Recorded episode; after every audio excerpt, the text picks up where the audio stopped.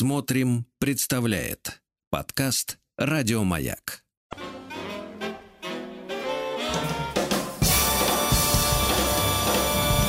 Стилавин Тудей. А ну что ж, товарищи, э, дорогие друзья, сегодня уже вторник. Здравствуйте, Владик. Доброе да. утро. Ну, должен вам сказать, я Так. ведь, э, ну, вы знаете, наблюдаю за природой, поскольку имею возможность э, вот э, в темноте за ней наблюдать, да, поскольку иду, э, экономлю свет, не включаю фонари, когда иду Вы что На делаете скрипучей- ночью в лесу? скрипучей тропой, когда иду к баньке. Вот, стараюсь не шуметь, знаете, а то еще. Вот. Так вот, э, товарищи дорогие, э, сегодня впервые наблюдал, э, что небо светлеет, голубое небо уже, весна. Кстати говоря, в- по данным метеорологов, э, вот в центральном регионе страны на 50 дней опережает э, реальная погода календарная. Да класс. На 50 дней. То есть фактически мы имеем погоду э, конца марта. То есть где-то даже начало апреля сейчас, понимаете, да? Ну Вот, уже светает. И вот э, наш дорогой э, Виктор отозвался стихотворением на э, событие. Вы помните, вчера вы, Владик, как-то я резко перешел с погоды. Ну, впрочем, природа, погода, кобылы. э, вот, рассказали о том, что наш э, уважаемый Алексей Алексеевич Да-да-да, увлекся верховой ездой, совершенно пользует точно. кобылу периодически. И вы не да. Думаете, я почему-то задумался, что, а может быть, Гардемарины 5 соб- э, собрались снимать? А, нет, а, гер- гардемарины послесловие. Гардемарин.бу И вдаль Э, такой поскакал. А, Да, да, да. Так. И, и унесся на прокатной э, Кобыле. Да да. почему кобыла-то? Ну, Вот, но в принципе, я вам уже рассказывал неоднократно, что, конечно, вот тяготеют к общению с лошадьми обычно девушки. Ну, я так, моя личная статистика, что вот среди знакомых, кто признавался в этом, в этой страсти, да, вот держаться за гриву. Я, кстати, вот это- пытался как-то выяснить, удивиться, почему, откуда эта страсть Нет, нет, мне... этот ответ я вам неоднократно цитировал, я получил эту все, инъекцию еще. уходит, да-да-да, просто они красивые, все. Нет, нет, нет, у меня было тоньше, э, значит, э, э, девушка посмотрела на меня в волоуко и сказала, так ведь лошадки же. Ну это жестче, это жестче. Да, да, да. Вот, ну, ну, понимаете, дело в том, что я наблюдал э, периодически вот за движениями, которые совершает всадница, когда вот, э, например, идет э, аллюром. Давайте дадим название этому движению тыгадык тыгадык. Это у вас ТГД, а там все работает, извините меня. Там и, и таз, и ноги, и, значит, плечевой пояс. На Не, самом деле, это, все мышцы на самом деле, это скачка, факт, на, это скачка факт, на да, да. лошади от- принципиально отличается от, от езды на мопеде, я вам честно скажу. На мопеде это главное в повороте не навернуться на бок. Ну, Вот. А на лошади, на коне надо действительно двигаться в такт лошади самой, понимаете? Если на вот лошади тыгадык, то на мопеде Да-да-да. В принципе, то же самое можно делать перед телевизором с бутылкой пиваса. Ничем не отличается, да, да. А вентилятор можно еще включить, и, и все будет нормально. Так вот, там история такая, что я э, понимаю, что развивается неким образом вот э, женская чувственность в том числе. Потому что женщина начинает чувствовать свое тело, все мышцы, все как бы уголки, краешки, э, краюшки. Вот. И поэтому э, вот это, это развивает человека. Естественно, любая спортивная нагрузка ему такая изощренная. Зачем это девушка хочет 60-летнему развиться, то, то одна Зачем это дорога на, на 60-летнему кобылу. заслуженному артисту? Вот это я действительно не понимаю. Вы, может быть, правы. А, может быть, нет, действительно а человек объяснил, готовится к съемке. Он объяснил, почему. Потому что э, Так. рядом около него, около его дома, пяти, Да? пяти- пятикомнатного, Ну. вот, открылась, э, собственно, вот эта вот станция лошадиная. Ну, то есть настолько пассивный человек. А если пивная А, откроется, он а, туда а пойдет? и смотреть на вот эти вот унылые, как он сказал, Мгм. лица не хочется. Уны- на унылых посасывателей фреша. Да, Давайте да, да, так. да, да. новомодных. Так вот, э, отреагировал Виктор из э, Краснодарского края Давайте, Виктор. на вашу сентенцию. Какая-то кобыла... Так, а было это ваша сентенция, что ж вы, демон, а? Я вам объяснял уже, что кобылы смирнее. Естественно, 60-летний, кстати, сбросит какой-нибудь мерину, и все, и прощай. Уже Кто ме- у нас будет? Кто у нас уже будет мерин. утро закрывать по выходным дням для детей? Кто? Вы что ли? Нет. Вы дрыхните. Денис. Какая-то кобыла летит, как ветра свист. На кобылице скачет заслуженный артист. Гнедая не жалеет лошадиных сил, сбавить обороты ее я попросил. Послушай, дорогая, на тебе, друг мой, пусть целым, без ушибов вернется он домой. Творческими планами переполнен он, ему еще ходить, бродить в квартире меж колоннами. Это класс. И лепнины. Лепнина на башку может упасть одна. Потолки-то чай не, не 2 метра. Надо да? крышу чистить, чтобы ничего не падало. Ну и давайте тогда вот э, э, от Юры из Харькова еще стихи прочтем. Тоже плодовитый автор. Старается человек. Старается, это хорошо. А когда человек старается, его тут же надо поощрить. Потому что, друзья мои, действительно, вокруг настолько много пассивных, к сожалению, людей. В творческом, прежде всего, конечно, плане, да. э, Что любая творческая единица, она как бы на вес золота. Да. И вот э, Юра, знаете, отреагировал, я тут должен пояснить вам просто, на ситуацию которая э, имела развитие и в новостях, и у меня в телеграм-канале Стилавин Today. Вот. э, Дело в том, что э, британские, британ, команда британо-американских ученых, пока вы были в Конго, Владик, за- сообщила, что наи- наилучшим образом помогает бороться с коронавирусом чулок на голове. Да-да-да, я помню, что это новость. да. Я Да. застал ее еще. Там, ну, нюанс заключается в том, что э, чулок надо натягивать на маску. А э, чулок способствует тому, чтобы маска плотно Плотнее, прилегала да-да-да. Мгм, всё. К личику. Вот. Но это вот давно уже Во- Вопрос, грабители- че- чем дышать потом, вот после этого чулка, непонятно. Нет, ну как, грабители банков не жаловались. Нет, ну они без Вот, маски. Давний, Они просто давний чулках. метод, Они да, без в чулках. маски, да-да-да. Ну, усиленно дышали, как будто на Эвересте, наверное, тогда. Вот, с пониженным давлением. А я ну, тут же посоветовал, что, в, в принципе, идеальным способом защиты от э, коронавируса приложил некоторые снимки у себя в телеграм-канале, опять же, документальные. Э, Вот, не свои, как, к счастью- пока что. Вот, латексные костюмы извращенцев, э, садистов и мазохистов, они, мне кажется, идеально подходят на, роль вот скафандра, который защищает от э, коронавируса. То есть вот все тело покрыто э, пластиком, понимаете, да?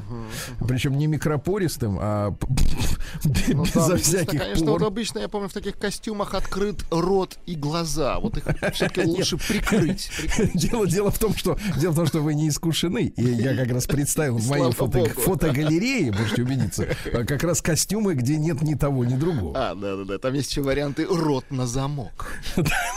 Вот видите, видите, да-да-да, Я рот на замок. да, Да, шарик молчун, так сказать, выколи глаз, вырви глаз. да. возьми в рот шар. Хорошо, хорошо. А вы вообще тертый калач, конечно, я вот так наблюдаю Я, за вы знаете, любопытный. Любопытный. Да-да-да. Некоторые делятся опытом, а я дел- делюсь информацией. Так вот, Юра из Харькова. И я представил себе картину, что вдруг, если бы, ну, например, у нас как-то свободные нравы бы совсем уже начались, да, ну, или нужда бы заставила, и люди стали бы в этих костюмах, например, посещать, а, ну, например, магазины, супермаркеты. Вот. Я, по- поскольку, поскольку, как вы знаете, эти Я представляю вот этих молчунов на кассе.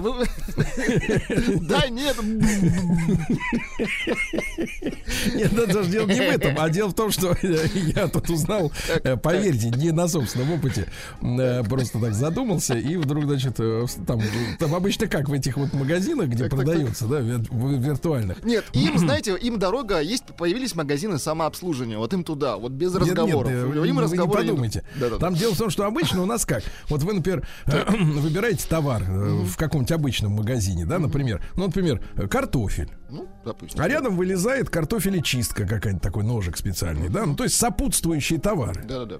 И вот рядом с этими костюмами они сопутствующие та- та- э, та- товары предлагают э, смазочные материалы для того, чтобы на- натягивать эти костюмы. понимаете? С удовольствием, Потому что- с удовольствием потому что без того, без того, чтобы увлажнить, полностью увлажнить тело, не получается надеть, понимаете, да, потому что резина, ну, как вы наденете? Тут наши слушатели пишут, сурдопереводчик, конечно, им нужен.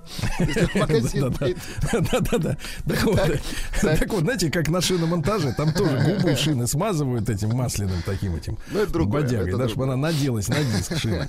Иначе никак. И тут то же самое. Я представил себе, представляете, пятерочки там или э, в Дикси, ну, вот стоят такие люди, а стоять, пятера- стоять, не, стоять, стоять не просто, потому что жарко невероятно, да. Там преет все, и причем это смазка стоят такие, и знаешь, переминаются, и такой хлюп стоит, такой хлюп, хлюп, хлюп. На весь зал. Да, да, да, весь, весь зал и такой, знаешь, цокот копыт и хлюпанье постоянно. Прости, господи. И вот, да, слава богу, наши не пошли дальше масок, да, я согласен. Перчатки вот отменили, спасибо большое. Юра из Харькова отозвался. И снова Давайте. Добрый вечер вот на эту ситуацию. Это была ситуация, теперь зачем я все рассказываю? Стихи. И снова рифма по мотивам последнего поста о ненормальных британских ученых и самых обычных извращенцах. Причем между ними, мне кажется, грань очень э, тонкая, да. А, да, ситуация в магазине, опять же, описывается. Вот представьте, да? Отвечай, кто за латексом прячется. Не перверт там какой обозначился. Что молчишь? Не узнаю под маскою. Слышу скрип и как хлюпаешь с маской.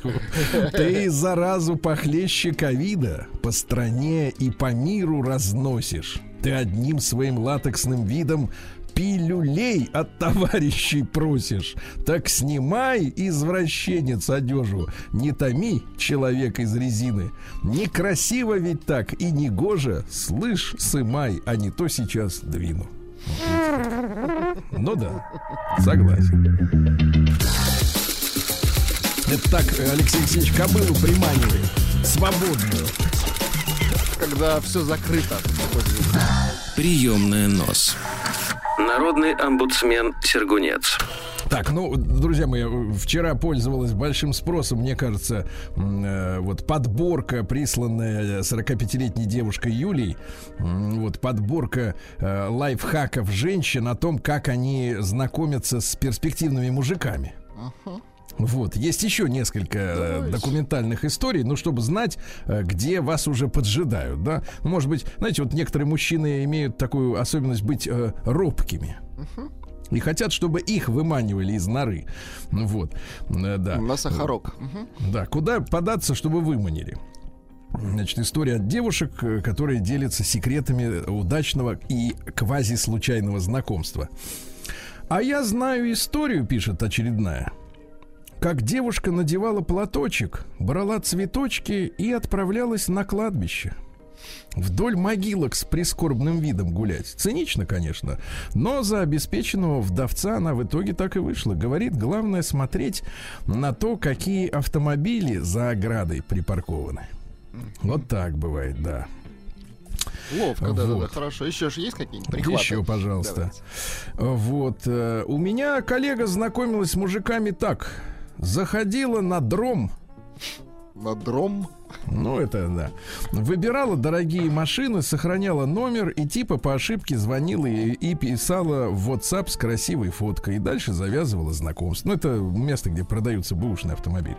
Угу. Вот. А, ну, моей подруге пришлось побегать в прямом смысле за американским атташе в Ташкенте. Неплохо, в Ташкенте. Да, а у американцев чем выше статус, тем люди просто боготворят больше свое тело и стараются держать его в норме.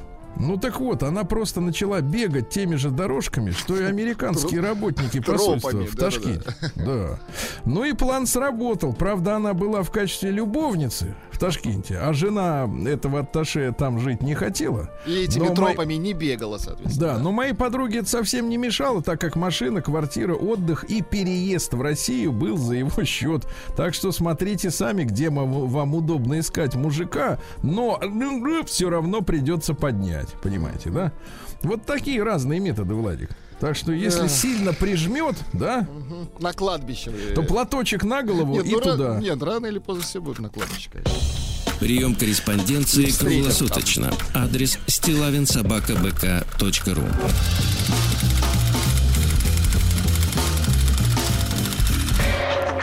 Фамилия Стилавин 2 Л. Так, ну и давайте мы сейчас будем с вами поощрять, друзья мои, писателя самого настоящего, э, начинающего, но уже, э, ну как, но такого уже не назвать. Махрового, давайте его так назовем. Да, да, да. Тот самый мужчина, который нас э, порадовал историей о татуировке на ключице, где было написано название Инстаграма девушки. Ну, чтоб не забыть. Угу. Да. Не умела, помните, она таблицу умножения наизусть вспоминать. Да не нужно ей это. Конечно, конечно. конечно. Ну, ну покажите мне людей, которым это нужно. Ну, конечно, у всех калькуляторы есть в смартфоне. Вот и нет, а те, которым нужно, они, в, в принципе, с виду-то, с виду-то не перспективные. Конечно. Да? Так вот. Э, здравствуйте, Сергей Валерьевич. Большая благодарность за то, пишет Алексей, что читаете мои письма. Мне очень приятно. Вот видите как. А когда мужчина Сегодня... делает приятно другому мужчине, это вдвойне приятно. Да-да, и окружающим ладно, приятно стоят, смотрят, разинув рот. А сегодня решил добавить вам контента сразу на несколько дней. Рассказы пронумеровал. Иначе сюжетная линия нарушится. Надеюсь, публике понравится. С уважением, Алексей. Вот. А рассказ номер один называется «Питер». Давайте. Начнем? Конечно, конечно. Ну, конечно, давайте. Питер. Мне сейчас загружается просто рассказ большой. Хорошо, Прогрузится сейчас? Прогрузится как, как следует.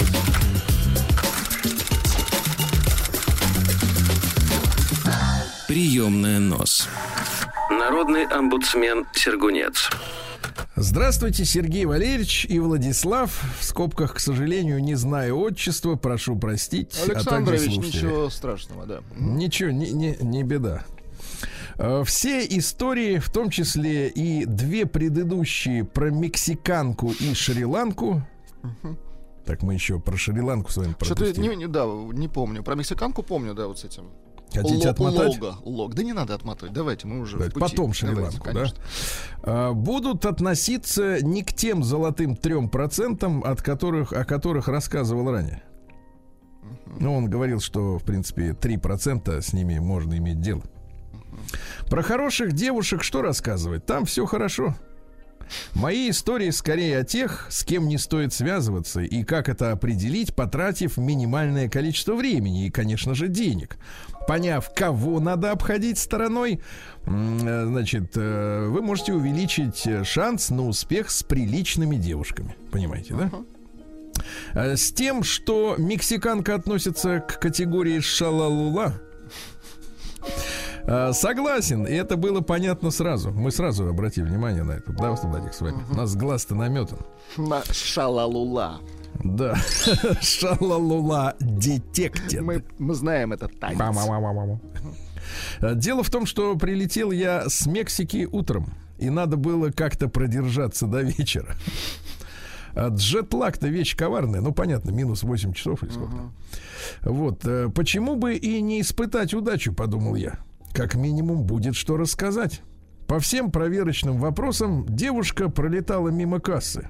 А именно, нет подруг. Мужчины, записывайте, что надо спрашивать у женщины. Нет подруг. Дружит в основном с мужчинами. Не готовит. Мечтает только о морях. На работе и в прошлых отношениях категорически не ценили какая-то в целом получилась недооцененная. Вот как рубль, знаете, как инвестиционная валюта, недооценен. Ну, как рубль деревянный, вот такая же девушка какая-то вот недооцененная, деревянная, давайте ее так назовем. Образно, да. конечно, образно. Не вижу смысла дальше вести рассказ про нее.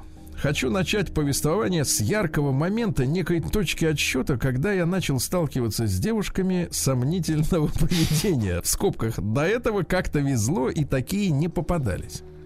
История о том, как я поехал в Питер.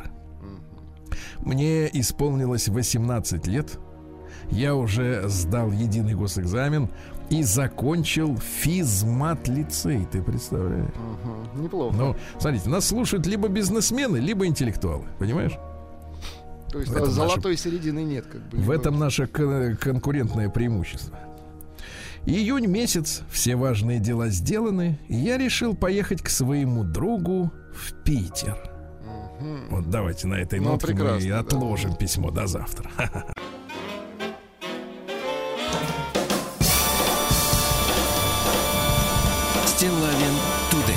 Друзья мои, ну что ж, сегодня у нас 15 февраля. Э, совсем чуть-чуть осталось до конца зимы. А вот, э, судя по термометру, так мы уже и в весне. Уже ну, весна, да. Да, уже весна. Правда, в Хакасии до минус 33, понимаете, да.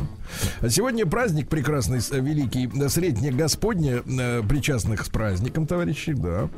Сего... Извините, свело глотку, носоглотку. Да. День, день, ну все раскричались, раскудахтались. Э, день памяти соотечественников, которые исполняли долг за рубежами Отечества. Сегодня День воинов-интернационалистов. Да. Э, день войск правительственной связи. Важно. Связь важно, должна быть крепкая, да. Сегодня Всемирный день православной молодежи. Я смотрю, наш с вами праздник, а? Мы молодежь, да. Ну, это точно. Во втором не сомневаемся. Мы ей славяне, да, да, да. Международный, между, международный день операционной медсестры. Поздравляем, товарищи. Хорошо. Да. День барана в Новой Зеландии. Живого Но... или уже приготовленного? Ну, вы знаете, без живого нет жаркого. Я так вам скажу, да. День национального флага Канады. Там в 65-м году им разрешили иметь свой флаг. Вы знаете, все так дружно изображают, что Канада это такая вот какая-то сама по себе страна. Экономически это филиал США, а политически филиал Великобритании, в принципе, да? Да так и ну, сказали, сейчас... ну ладно, листочек можете использовать. Еще да. Э, день бегемота сегодня. Замечательный праздник. Но, вы знаете, бегемот, вот сколько я видосиков про них не видел, очень агрессивные твари. Они даже вот за лодками, бывает, увяжутся, они очень быстро плывут под водой. Они да? шустрые, да. И могут человека перекусить вот прямо с одного Они раза. Они целиком раз, могут человека Раз, перекусить. и вас двое уже, да, двое. А, день пирожных в Исландии. Ну, дело в том, что там холодно, надо как-то себя радовать постоянно, да. В Китае праздник фонарей э, красных, э, но это другое. Ну, в хорошем да, смысле красный, да, да, да, да. Едят юаньсяо. Э, готовят его из клейкого риса со сладкой начинкой, цукатами в форме шарика, да. Сегодня вот доктору передайте, пожалуйста, Сегодня Пурим Катан. Это малый Пурим. Э, подготовка к главному празднику, который состоится через месяц. Это связано там с тем, что год високосный. Вот не носят шелахмунис. Понятно? Это но, видно по доктору. Но да, важно радоваться и всячески веселиться. Так, так что если сегодня наберете доктора, то он будет на веселе. Mm. День завязывания узелков на счастье. День я хочу и риски. Хорошо. Но это те, у кого пломб нет в зубах. Те хотят. День звона колец. Олимпийских? Кстати, они не звенят почему-то, да, мощно сварены друг с другом. Э, день ворчащего скви Сквидварда. Это вот оттуда, да? День осведомленности о холостом образе жизни. Некоторые мужчины не знают, что можно и так. Некоторые пули холостые, мы знаем. Да, ну и сегодня Громницы, русский народный праздник. В народе, кстати, этот день считали днем прихода первой весточки весны. Понимаете, да? Вот я вам сегодня с утра об этом тоже заговорил. Вот. А также в этот день иногда поджигали друг другу волосы. Это считалось, послушайте, верным средством от головной боли. Запомнили? Запомнили. Подожди мне волоса.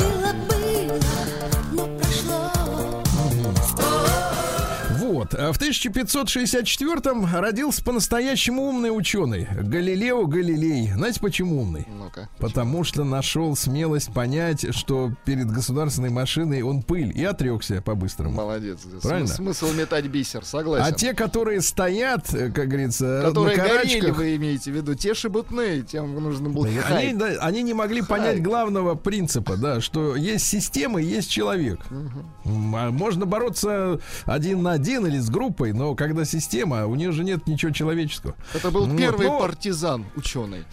Да, открыл пятна на солнце. Молодец. Вот. Понимаете, да. С тех пор вот, мне кажется, оттуда и шарашат из этих пятен как раз. Да, точно. Да, вот. Ну что же, э, кроме того, цитата есть. Нет большей ненависти в мире, чем ненавидеть невежд к знанию. Хорошо. Но это на своем. Своем, да-да-да. Вот. Ну и, наконец, высшая мудрость знать самого себя. Неплохо даже. Вот. Не других, а самого себя. Сначала это, себя узнай, да. Это очень важно. Вот. В 1748-м Иеремия Бен там родился. Это английский социолог и юрист. Он основоположник э, такого направления в британской философии, называется утилитаризм. Утилитаризм, да? Ну, э, значит, история такая, что моральная ценность э, поведения или поступка определяется полезностью и значимостью. То есть, например, смотрите, от, отсюда же это, кстати говоря, англосакская история. -то. То есть, если ты, например, кого-то кинул, или обманул. Но это пошло на, так сказать, на пользу, например, твоей стране. Ну, это дало здоровые плоды, скажем то, так. То есть это классно. То, в принципе, да? уже неплохо, что ты его убил. Да, да, да, да, то отлично, да, да. Главное, какой эффект. Ну, по результату, да. Да, то есть само, сам поступок, он никак не оценивается. Главное, результат. Вот. А подлость там или гадость, неважно. Ревность-порог ограниченного ума. Цитаты. Вот. Наилучшая конституция для народа есть так, который привык. Хорошо. Да. Человек увеличивает, ну вот единственная мысль, смотрите, человек увеличивает свое счастье в той мере, в какой доставляет его другим людям. Неплохо тоже. Да. Вот здесь хорошо, да, хорошо. А в 1797 году Генри Энкельхарт Стейнвей родился. А, ну, вообще, в оригинале Штайнвек, uh вот, каменный путь. Ну, естественно, переехав в Америку, стал Стейнвеем по, по, на английский манер. Ну, пианист, э, вернее, мастер пианин. Ну, хороший инструмент, инструменты делают, да. Играли на, них, на таких ну, инструментах? Ну, если только палочками. Вы не, не по той части, Я не по той части, не из тех. Да-да-да. А в 1812 году родился Чарльз Льюис Тиффани. Тиффани. американский. Да-да-да. Есть, соответственно, сейчас уже и парфюм Тифани. Ну, а Чарльз Льюис об этом не был, не был не информирован. Ну, вот, ну, женщинам очень нравится, когда им дарят вот эти украшения, да, вот с этой глазурью фирменного цвета Тифани, да, такого э, цвета морской волны, или как его там написать, да, вот, чтобы такой ключик там был. Это такой Понимаете? ключик к женщине. Такой, такой. Да, не тот, как ключ вот вчера был. Нет, то а, под ключ, это другое. Да, под ключ, да, это другая история. Да. Вот. А, что же, у нас в 1820 году родилась Сьюзен Энтони. Это американская учительница, которая была у них видной деятельности, деятельницей общественной. Она была, стала, вернее, одной из основательниц женского общества трезвости. Женского. Вы помните, да? Э, не так давно мы с вами, э, ну, отмечали с широким размахом День русской водки. Uh-huh. И со специалистом-наркологом э, обнаружили следующую вещь, что Э, расклад в э, алкогольной зависимости между мужчинами и женщинами, да, если раньше нам казалось, что алкоголик это в принципе это мужик. Ну, как правило, да. То нам назвали цифры в эфире где-то там 52 на 48 процентов.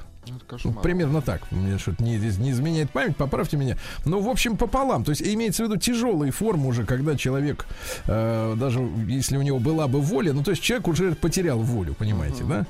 Вот. Э, ну и что? Э, так сказать, говорят, что в литературе, э, так сказать, вот э, суфражисток олицетворяла Мэри Поппинс.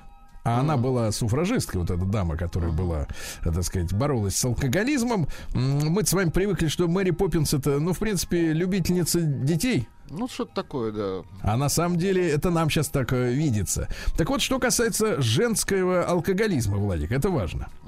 Так вот, у женщин-то хрупкая структура нервных клеток, понимаете? Вот, поэтому нервные импульсы заглушаются, а когда женщина-то выпивает, у нее налаживается это дело. Uh-huh. Вот. Значит, какие признаки женского алкоголизма, товарищи? Давайте сейчас просканируем всех, так сказать, окружающих женщин. Повышенное желание употреблять. Первое. Хорошо. Ищут понятно. повод. Ах, повод ищут. Ищут повод. Вот, Я кстати, знаю, что некоторые был из них... Фов. Вы не думаете, не, что не, это не, лишь не. повод? Нет, некоторые даже слушают нашу программу вот так. утреннюю, узнают, какие праздники, и, соответственно, это все, да. Дальше. Категорически отрицают замечания в их адрес по поводу злоупотребления. Да. Дальше. Повышают дозу со временем постоянно. Не закусывают. Ну, венцо-то, ну как они будут закусывать? Ну, погодите, погодите, вы венцо. Ну, либо там... Ты давай там не отмазывай никого. Давай, Дальше. А, потеря интереса к тем увлечениям, которые имели раньше место быть, угу. понимаете, да? То есть вот, например, э, Алексей Алексеевич у нас скакал на кобыле и вдруг перестал. Он не женщина, но... Неважно, ну, это у всех да. так. Потом, э, значит, э, неадекватное поведение, истерики, грубость, нецензурная речь, которых раньше не было, да? Снижение интеллекта, ну, если есть куда Не, ну, снижать. истерики и до, до этого могут Да, быть, а дутловатость личика. Это понятно, да. Да, сопровождаемое румянцем, понятно. да, нездоровым. Вот, э, употребление алкоголя в одиночестве. Это хуже всего, да. Да, ну понятно, вам жалко, что не делится. Ну вот. И увеличение животика в размерах вследствие развития алкогольного цирроза печени. То, то есть ты так смотришь, думаешь, опаньки, мамочка на сносях, а, а нет, нет, печень вылезла, вылазит печень, да. Вот такие признаки. Так что, друзья, вы Кошмар. вооружены, как и праздниками, так что делайте свой выбор, господа. Делайте осмотр, да. Да, в 1826 году Джордж Стоний родился. Это ирландский физик и математик, который придумал на название электрон. Молодец. Там в атомах-то это все крутится, вертится, понимаешь ли, да? Малюсенький, малюсенький. Вот, да. Ну, в 1862-м э, такой юбилей сегодня получается. 160 лет со дня рождения Саввы Тимофеевича Морозова. Это очень интересный человек, да. Вообще действительно интересный человек, который, э, во-первых, он э, сам себя, да еще и пятерых э, своих сыновей выкупил из крепостной неволи. Угу. Понимаете, да? Вернее, это не он, а его, так сказать, папа его. Угу. Понимаете, да? Вот, за 17 тысяч рублей. То есть папа был крепостным, одновременно предпринимателем. А сам уже Савва Тимофеевич-то финансировал, во-первых, издание нелегальной э, коммунистической газеты «Искра». Угу. Говорят, что по 24 тысячи рублей в год выделял. Ну, дореволюционные 24 тысячи. Я, ребят, даже не могу чем... Ну, это миллионы. Ну, серьезные деньги, да. Это очень серьезные деньги, да. Вот. Очень он симпатизировал большевикам. А ну, а в конце концов что? Нашли его э, в Каннах. Да, э, где нашли его мертвым в гостиничном номере с простреленной грудью. До сих пор э, версии самые различные. Э, вот. А, а вот, э, ну, в самоубийство, честно говоря, верят малые, э, мало кто. Говорят, что он получал, так сказать, письма от приверженцев антикоммунистической теории. Но говорят, что одновременно были проблемы э, с новыми траншами и могли застрелить люди, которым, так сказать, он не доплатил. Ну, мутно как-то, непонятно. Очень Если мутно. Тем, кто не доплатил, смысл его убивать, им нужно получить деньги. Так, но еще ведь мы Саве Тимофеевичу-то обязаны чем? Ему многие кто обязан, э, в том числе он театралы. Же меценат, он же, да, да, да. Да, финансировал, э, как сказать, театральное движение, которое, как мне кажется, вот с его точки зрения, вело ту же пропагандистскую работу, что и газетка «Искра». А? По, по сути, дал Алексей Алексеевич, понимаешь ли, билет в будущее. Было, было, было, было, но прошло. Так, товарищи дорогие, ну а что же, у нас э, в 1890 году родился рейхсляйтер и руководитель германского трудового фронта Роберт Ляй. Ага. Это у нас немецко-фашистская, так сказать, история, да? Э, вот. Э, что за мужчина-то? Э, вот. Поначалу улучшал материальное положение немецких рабочих и создал организацию под названием Крафт Дурх Фройда. Значит, это сокращенно КДФ. Сила через радость. Ага. Молодец.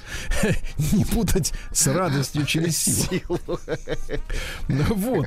Они получали правительственные субсидии, да, и поэтому мы же с вами, смотрите, когда мы говорим об успехе э, у немецкого населения, значит, э, вот э, НСДАП, да, uh-huh. то мы понимаем, что они действительно проводили очень такую... Э, ну, в начале, да, да, да, да позитивную социальную политику. То есть, например, э, не только Volkswagen, да, был созданный народный автомобиль для рабочих, для, так сказать, ну, те, кто работает, то получаешь э, автомобиль, да, по подписке, условно говоря.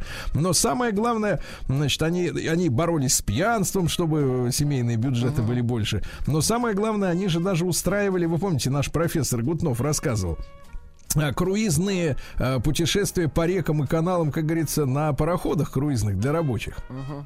То есть они даже создавали досуг. То есть раньше на пароходах, на Титанике кто? Что, думаешь, рабочие там были? Не было. Вот, одни богатеи плавали, а вот у них, значит, на этих э, пароходах э, путешествовали рабочие класс. Ну, то есть какая-то социалочка, да. Ну. Социал, вот она и делала это дело.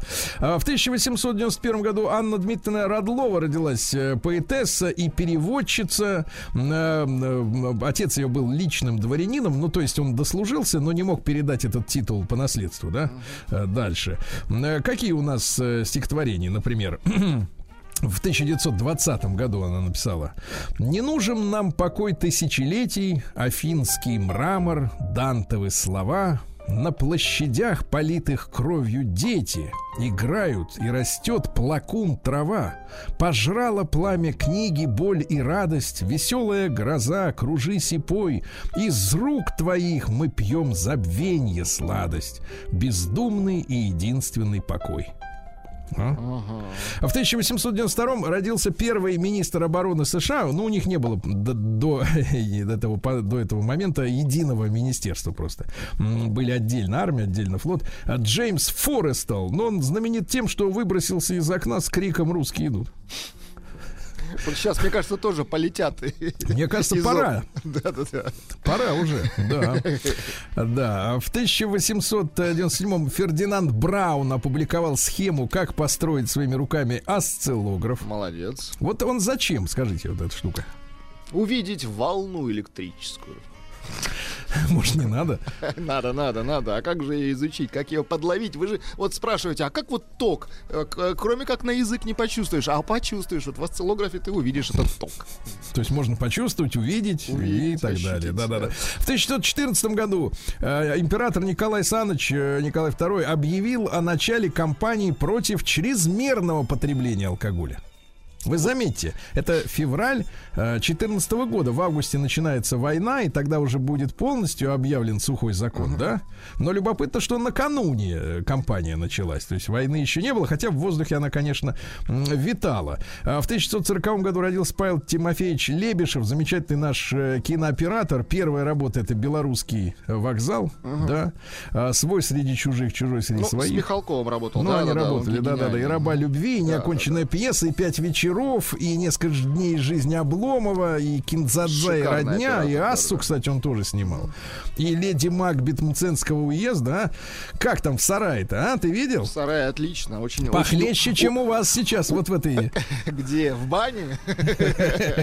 Да. А, в 41 году Брайан Холланд, американский композитор и продюсер с братишками Дазье. Они, так сказать, выступали. в банде, так? Да, да, да. А, вот. Э, в 1947 году в Советском Союзе запрещены браки между советскими гражданами и иностранцами. Ага.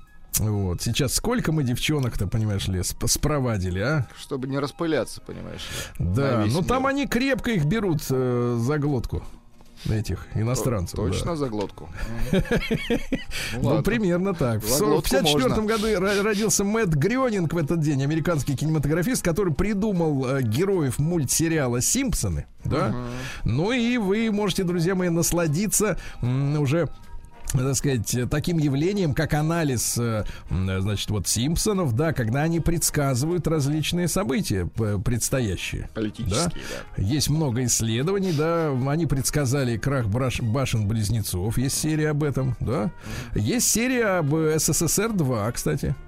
Интересно. Да, очень любопытно. А, Тимур Юрьевич Кибиров родился, замечательный поэт-концептуалист. А, вот, ну давайте стихи хорошие. Плохо тебе плохонький, Гадко тебе гаденький, страшно тебе страшненький, мало тебе маленький, мало тебе, хочешь еще? А не слабо тебе слабенький? А, вот это стихи замечательные, да? А, Владимир Анатольевич Шаманов в 57 году родился, командующий ВДВ, э, да, э, генерал-полковник. Э, в 57 году э, гитарист Оззи Осборна Джейк Ли родился. А? Джейк Ли. Джейк Ли, гитарист. А, ну. да, он играл у Ленни. Да, Ленни Килмистер. На гитаре вот он, да. Как-то налегают на бас да, чрезмерно, да, да. мне кажется. немножко. Да, в 59 году Али Кэмпбелл, лидер британской группы UB40. Ну, это номер карточки безработного. Да. На расслабоне такие, да?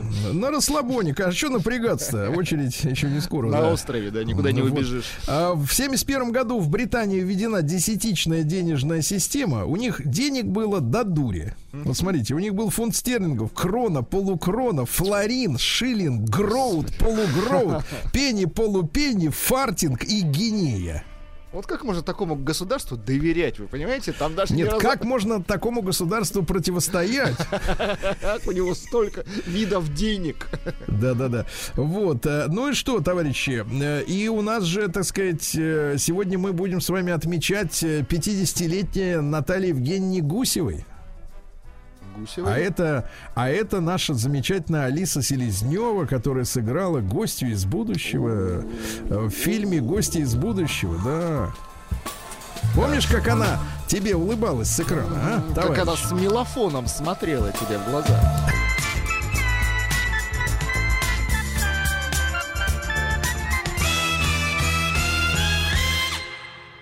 Стилавин Тудей. Сегодня в столице солнечный денек, до плюс одного прогреется земля-матушка. А как там в Невинномысске, До товарищ? плюс пяти прогреются. Земля До плюс пяти? да. Это Ну, законно? Нет, чтобы песней своей помогать вам в работе, дорогие мои. Получается, что невинномыссцы. Так? Выходит, что так. Вот это что так, да. Давайте посмотрим, что за новости оттуда. В Невинномысске установлено подозреваемое в совершении кражи денег. Сотрудники э, полиции выяснили, что у женщины пропали из заначки 50 тысяч рублей. И выяснилось, что к совершению э, причастна 47-летняя местная житница, подружка заявительницы. Гражданку доставили в отдел, Так. где она перепугалась и созналась, что знала, где потерпевшая хранит наличку. И взяла часть суммы, надеясь, что пропажа-то незамеченной, а та пересчитала. Потратила на себя, да. Э, Директора фирмы в Невинномысске заподозрили в сокрытии налогов на 15 миллионов рублей, понимаю. Жаль. А вот теперь хорошие новости. Невинномысск следует президентской инициативе по развитию зеленой энергетики. Ничего себе. Давайте назначим лидером зеленой энергетики Невинномыск. Да. А, э, значит, гостиницы Невинномысска проходят обязательную классификацию на получение звезд. Такие гостиницы, как Гранд Отель, Колос, Так, Кубань. то, то есть они пока без звезд. все, Пока да? без звезд, но скоро озвездим. Но держимся. В Хорошо. Невинномысске с опережением идет ремонт дорог. Хорошо. Так. А, Моржи на досуге играют здесь в ледяные шахматы. Вот, э, моржи имеется в виду люди. Те в шахматы не, играют. то, что имеют. Говорят обычно хорошая маржа. Да, экологи планово взяли пробы воздуха в Невинномысске. И были хорошо. удивлены. 21-летнего интернет-мошенника из Уфы доставили э, в Невинномысск, чтобы он ответил, гад, за то, как продавал в интернете э, товар, которого нет. Да, прищучили, видите? В Невинномысске продолжается работа по, по выявлению самовольных построек. Самострой обязательно снесут бульдозерами, ясно? Ага. Ликвидируются нелегальные пункты приема металлолома. Вот. Ну и давайте о хорошем пару сообщений. Э, Во-первых, за разбитую стеклянную установку хулиган из Невинномысска отправится за решетку. Так, Да. Ну и Невинномысский парк Шерстяник так, так, так. стал местом зимовки павлинов, енотов и лебедей. Прекрасно. Павлины, говоришь? Еноты, говоришь? Зимуешь? Я в Шерстянике. Стилавин Тудей. Так, ну что, хорошая новость, друзья мои. Много сообщений по мотивам вот этого так называемого Дня всех. Да, так и будем его назвать. День всех. Э, э, Получил материал на тему, почему лучшие друзья девушек перед свиданием это банан. Так, ну давайте, хорошо. Смотрите, э, губы увлажняются. Так, Волосы блестят. Устраняются прыщи. Кроме того, в плодах банана есть электролиты. Запомнили, девчонки? Налегайте. А в Питере удивила природа. На Невском появились первые роллеры. Представляешь? В середине февраля. Ну а что, если сухо, видимо? А что, все-таки Скоро убрали Невский, да? Ну, а там же посадили нескольких под домашний арест этих э, подлецов. и Уборщиков, да, и посадили? тут же, и тут же снег и сгинул. Да, туда же под домашний арест. А спрос на товары для взрослых в России вырос за эту зиму в 6 раз. Игрушки для взрослых э, выросли в продаже в 6,5 раз. Товары для безопасного секса в 4 раза. Давайте назовем это движение «Играй, Россия». Не, э, рост популярности беспроводных электрических вибраторов и тренажеров Кегеля. Какой-то Кегельбан это и получается. Звучит-то отвратительно так. И звучит отвратительно, звук мерзкий, все отвратительно. В России резко подорожало оформление завещания. Подорожало. Если М. есть То есть что, некоторые так уже отказываются дорого. оформлять, Да. потому что дорого. А, Двухкратный олимпийский чемпион Дмитрий Васильев вот, э, посоветовал э, обратиться к психотерапевту шведскому подлецу Петерсону, который заподозрил наших лыжниц в использовании запрещенной смазки. Значит, они Дмитрий Васильев а? сказал следующее. Я этому шведскому журналюге значит, советую для начала обратиться к психотерапевту за смазкой для головы. Ясно? Правильно, молодец. Да. В России собираются запретить продажу крепкого алкоголя в пластике. В пластике Не- некрасиво, да. конечно. Андрей Кончаловский в своем инстаграме поздравил свою супругу Юлию с днем рождения и заявил, что пока не узнал ее до конца. Поздравляем. Совет да Да, да. А число злостных неплательщиков России выросло до 8,5 миллионов человек. Злостные. Это не Да. очень, да. А Стало известно, как россияне относятся к свиданиям. Э, Дело в том, что вот смотрите, лучший формат свидания это прогулка по городу 35%. Мгм, 35 минут. 24% еще предпочитают встречаться сразу дома. Чтобы времени терять и деньги. Да, только 23% в кафе. Только 23%. Девчонки, шанс один к четырем. Да, да, сытые уже наши Досыта, женщины да. в этом смысле, конечно. А Москва вошла в десятку самых романтичных городов мира. Мы рядом со Стамбулом и Дубаем. Э, Вот лидеры рейтинга Лондон, Париж, Барселона. Мгм. Говорит так, Лондон гудбай в рейтинге. Да. А вот теперь, Лидеры. смотрите, интересная подробность, Владик. Смотрите, кинематографисты выступили против проекта основ государственной политики по сохранению традиционных ценностей. Мы с вами сомневались немножко, да, насколько это, эти основы, они, в принципе, так сказать, э, Присутствуют ну, укомплектованы полностью м, всеми ценностями. У нас была тема дня на эту тему.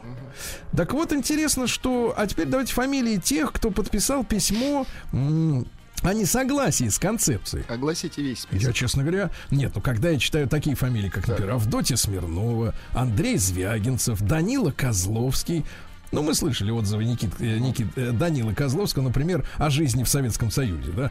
Тут ничего удивительного нет. Но когда я вижу фамилию Федора Бондарчука, Ай-яй-яй, Фе- Федя, Федя, ну как? ай-яй-яй-яй, Федор Сергеевич, Конечно. ай-яй-яй, мало я проводил работу с Федором Сергеевичем, мало.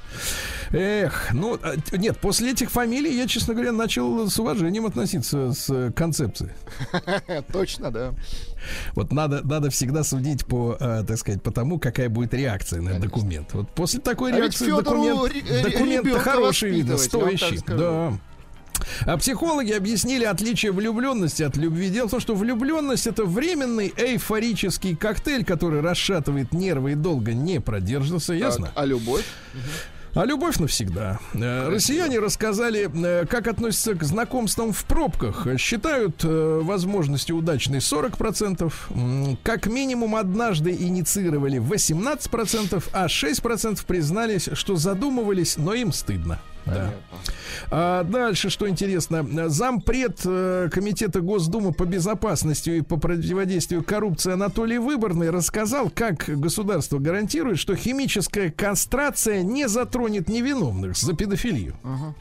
Дело в том, что невинно осужденных за педофилию можно будет освободить от пожизненного заключения и восстановить их за счет государства от химической кастрации. Ничего себе. Мгм. Ясно? Ясно. Значит, препараты есть. Мгм. Мне кажется, Работаем. это хороший выход на следующий раздел. После химии. Да, ну что, женщины, да, в нашем объективе.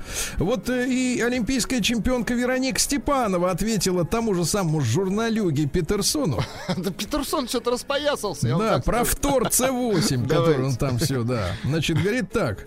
э, Он, говорит, просто чувствует эти, эти запрещенные препараты на расстоянии, если их даже там нет. Не хотите ли, гражданин Петерсон, проверить, нет ли у меня в трусиках запрещенного моторчика, как у Карлсона, который живет на крыше? А? Да молодец. Заметь, не на спине.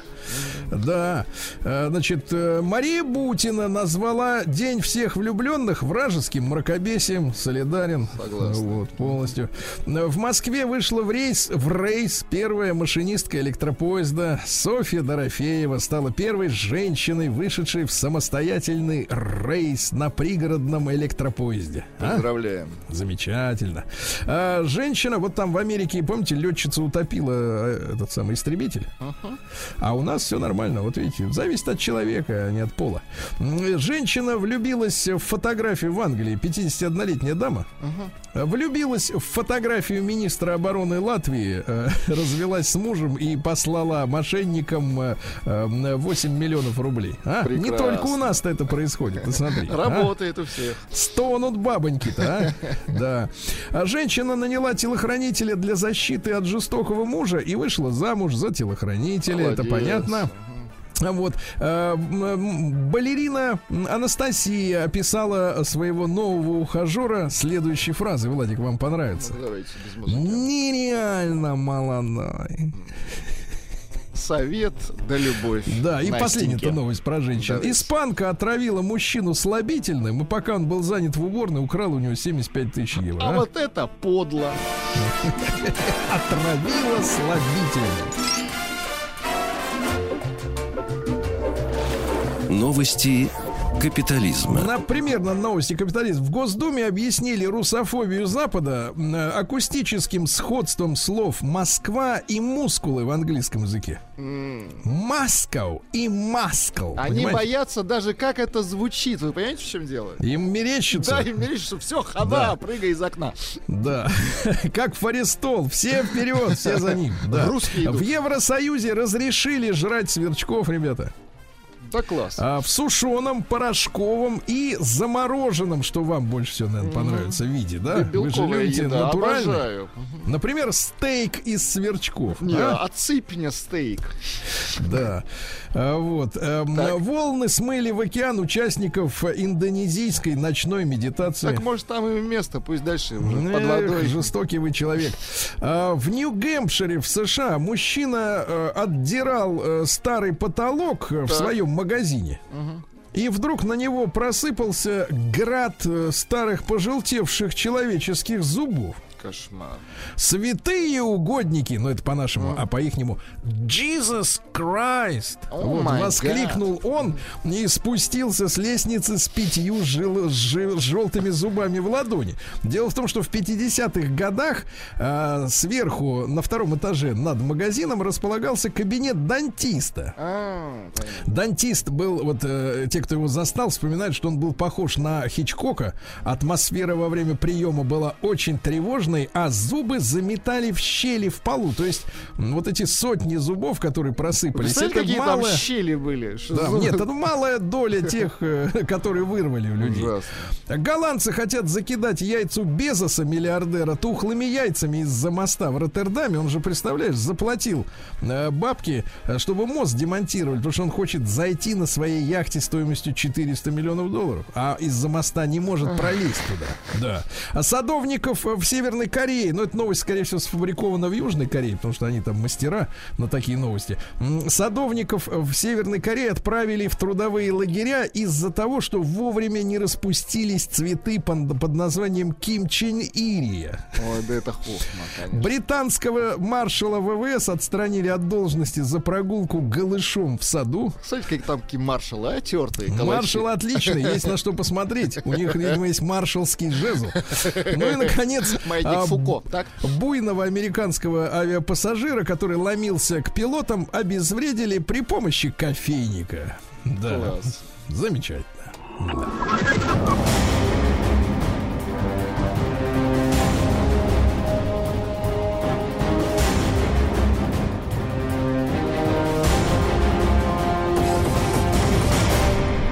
Россия криминальная.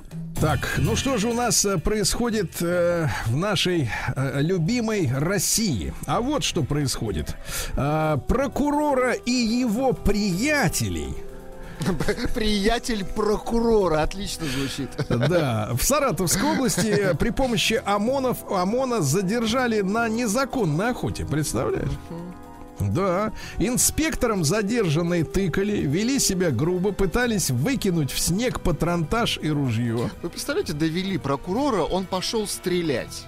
С приятелями. Убивать, да-да-да. Животных пока, но... Да, ну, нервы, наверное, лечил таким Конечно. образом. Э, э, давайте сообщение из Питера, оно э, эпичное. Давайте. Э, В Петербурге водитель такси на ходу выпрыгнул из машины из-за пассажира, который угрожал ему ножом. В итоге такси врезалось э, впереди идущую иномарку, пассажира скрутили.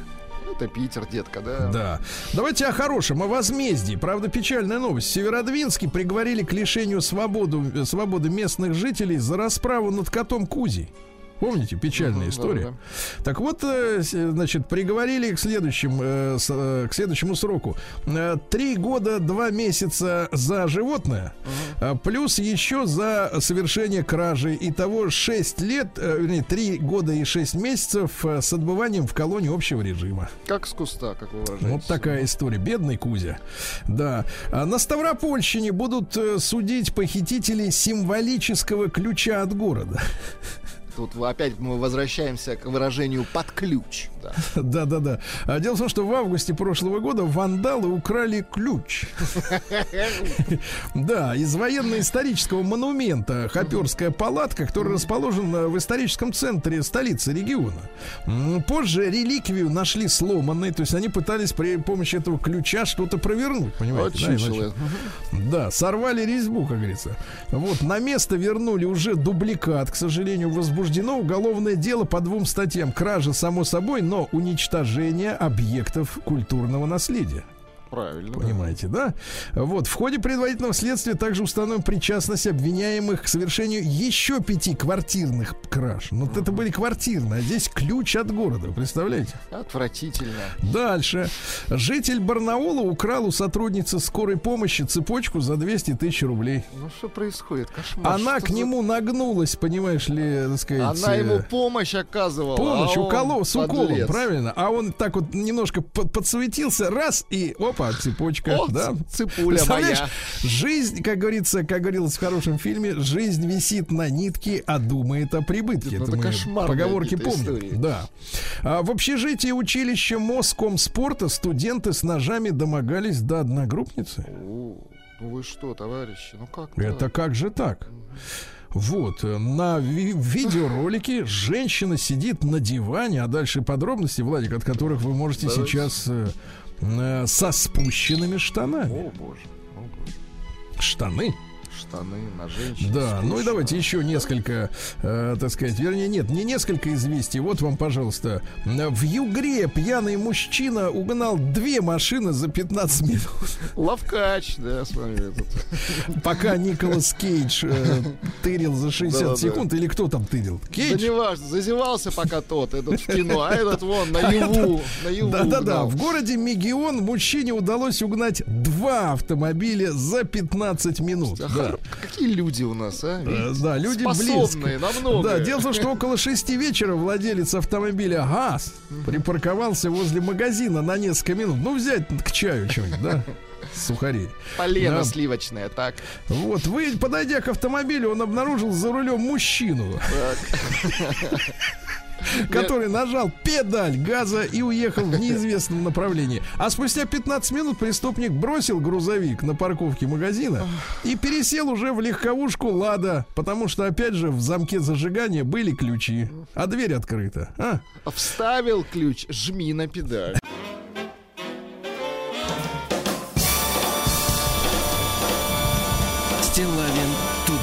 Друзья мои, э, сегодня в столице такой э, замечательный весенний солнечный денек. Э, действительно, будет и плюсовая температура, и ярко свет, свекра- э, сверкает солнышко. Мне кажется, в честь сегодняшнего большого праздника, потому что э, мы старички, и вот Владуля, да, уже совсем старичок, и я, и те, кто чуть помладше, Так. мы трепещем сегодня, потому что э, сегодня исполняется м, 50 лет. Это вот вы уже переступили через эту черту, Владик, Да, да? вам скоро переступать, вы как бы берегите. Я го- готовлю ступени.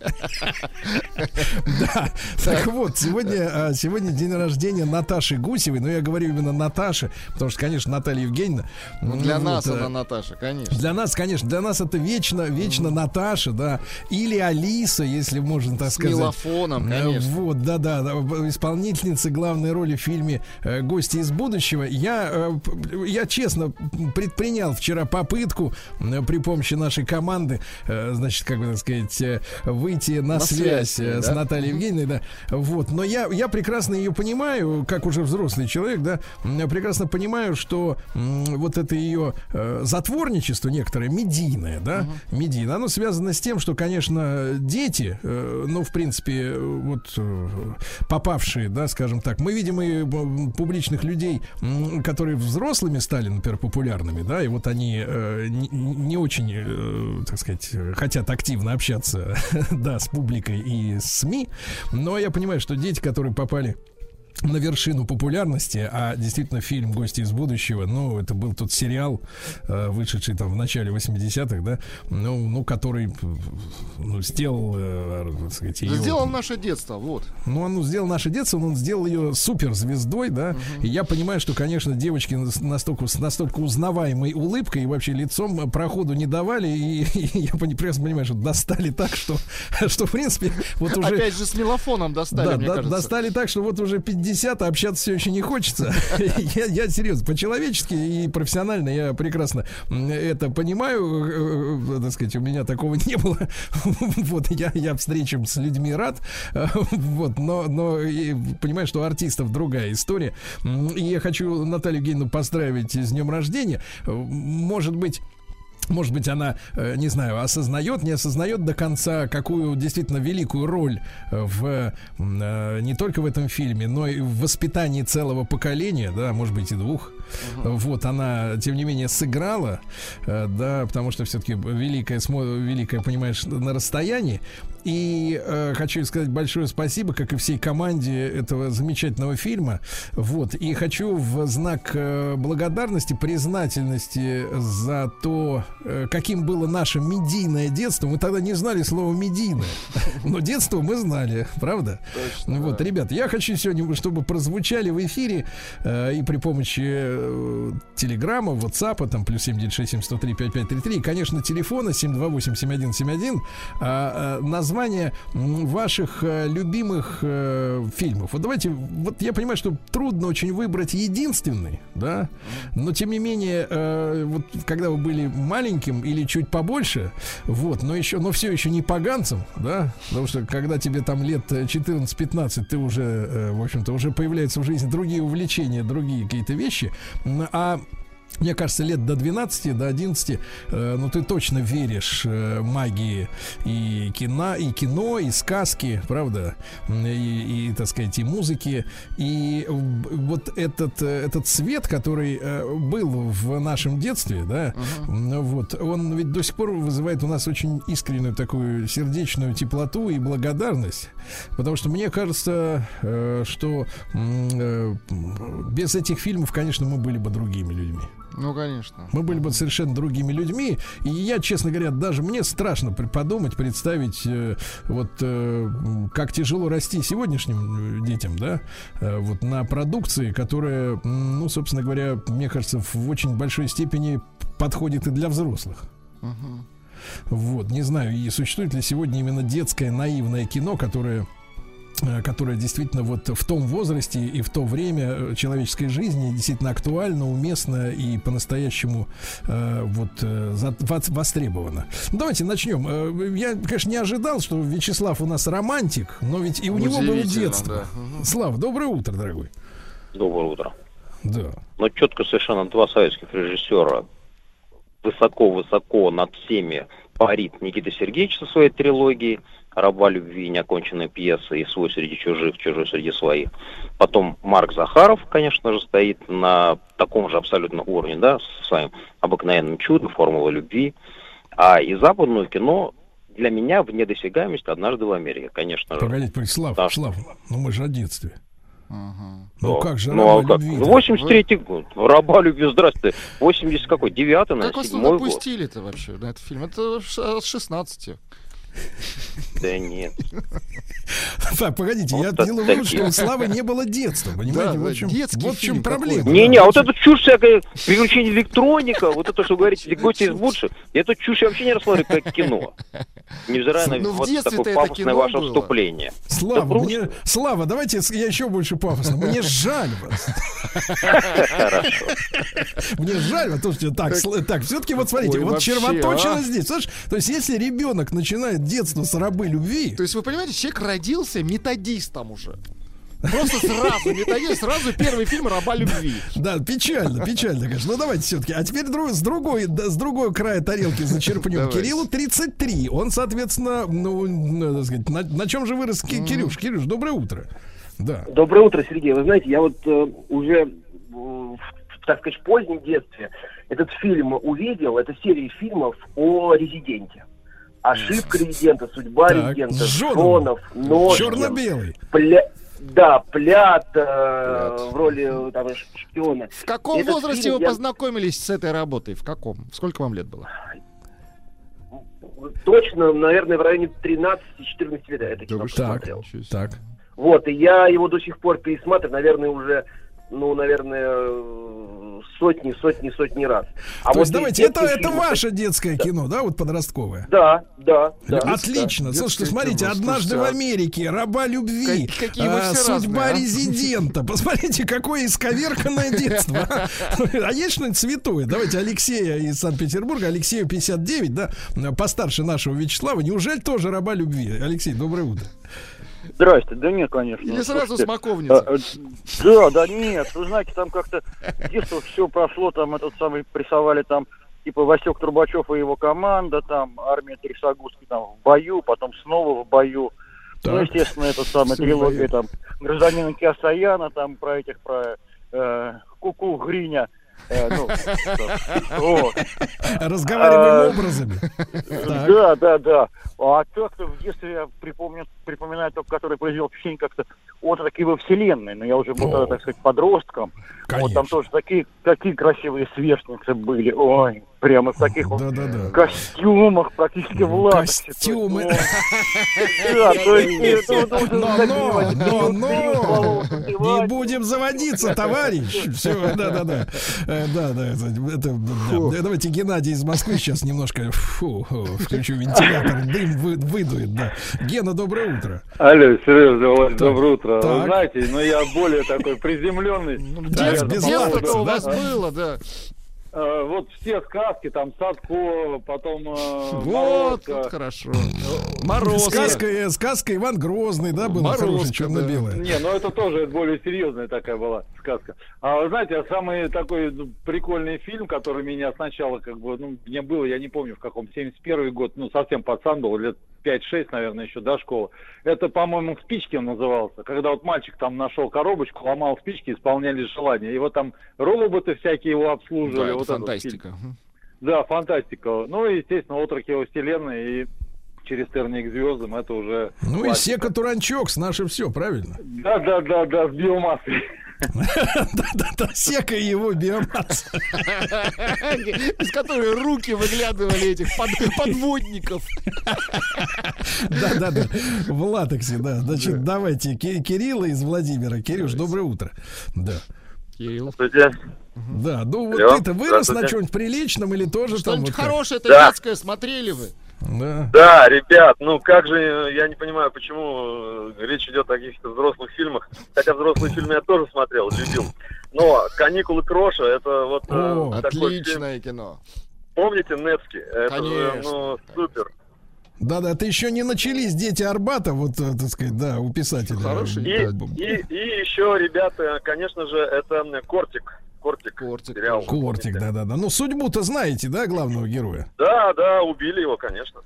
Потому что был авторитетным и в фильме, и в жизни. Вот фраза «конечно», как бы она, конечно, Ну, конечно, звучит не его, очень. конечно. Не конечно. конечно, да.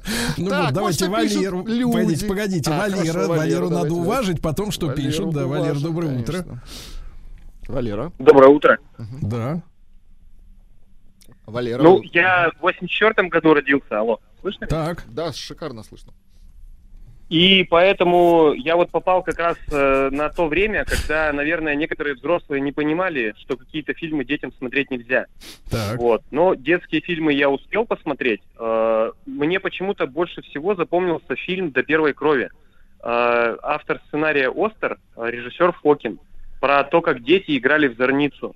Э, Но это настолько жестокий фильм был в плане поведения детей, там вот раскрывались именно все вот эти взаим- взаимоотношения, э, детская жестокость.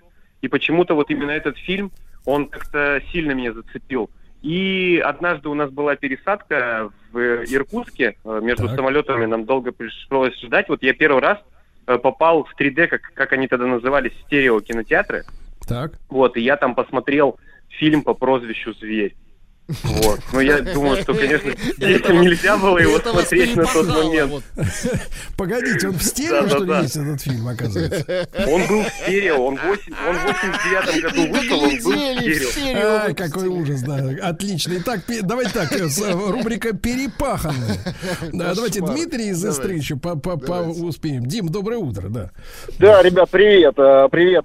Я не знаю, где жили эти люди, те, которые вспоминают вот это кино все. Я не понимаю, ребят, помните «Остров сокровищ», ребята? Да как ваши мамаши отпустили вас в море? Море! А, ну вот, ну вот оно, а, ну как, дети Конечно, конечно. Ну что они ну, ну городят? Я согласен. Я согласен. Нет, перепаханные, точно. По прозвищу Так, «Зверь». Где это берут-то? Так, Владик, Ну, э, самое что... оригинальное прочитаю сообщение. Давайте. Пишет Владимир, Сахалинская область. В детстве любил Будулая.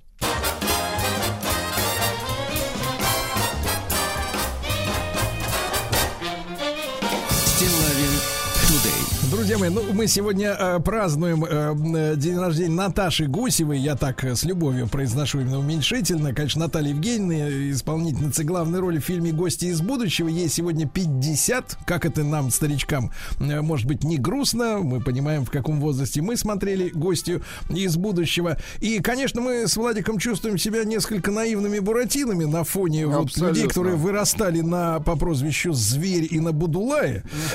Вот, да, как-то не- не- не- я, честно говоря, оторопел, э, если честно. Но тем не менее, э, давайте так, это я понимаю, у людей есть потребность э, высказываться цинично, шутить, да, проявлять остроумие, как некоторым кажется, да, вы- выбирая вот такие фильмы. Я хотел сегодня несколько слов еще сказать, не сам, конечно, просто поговорить о том, в чем, в чем секрет успеха того кинематографа. Ведь, если честно, сегодняшнее наше кино, ну, оно в целом не может похвастаться большим количеством достижений, да? А детский кинематограф вообще, мне кажется, он как-то вот э, где он? Э, Не видели, не встречали. Александр Владимирович э, Шпагин, киновед и историк кино с нами. Александр Владимирович, доброе утро. Доброе утро. Александр Владимирович, ну вот если проанализировать, вот действительно, в чем была, был успех, секрет успеха детского кино? Только лишь в финансировании, на которое действительно тратились большие деньги тогда. Ну, э, честно сказать, вообще вот так вот феномен детского кино советского, это такой немножко миф, потому что, ну, наше поколение в первую очередь для нас какое было детское кино? Это Ришар Бельмондо Челентано. И когда я как раз, я, вот у меня первое впечатление мощное от э, кино было именно детский фильм, это «Мама». Но не будем, ну, с Б- Гурченко и Боярским. Но не будем забывать, что этот фильм вышел на седьмое место по зрительским сборам. То есть это именно такое в чистом виде семейное кино. А сейчас, он, насколько я знаю, в Швеции или в Норвегии это вообще главный новогодний фильм, примерно как у нас «Ирония судьбы». Это Это наш, наш кино. фильм у них? Наш да, фильм? наш, вот этот вот мюзикл, да, вот с Гурченко и Боярским, про козу и семеро козлят. Мама. Вот, это был дико успешный фильм, и для меня это было какое-то абсолютное потрясение в 7 лет.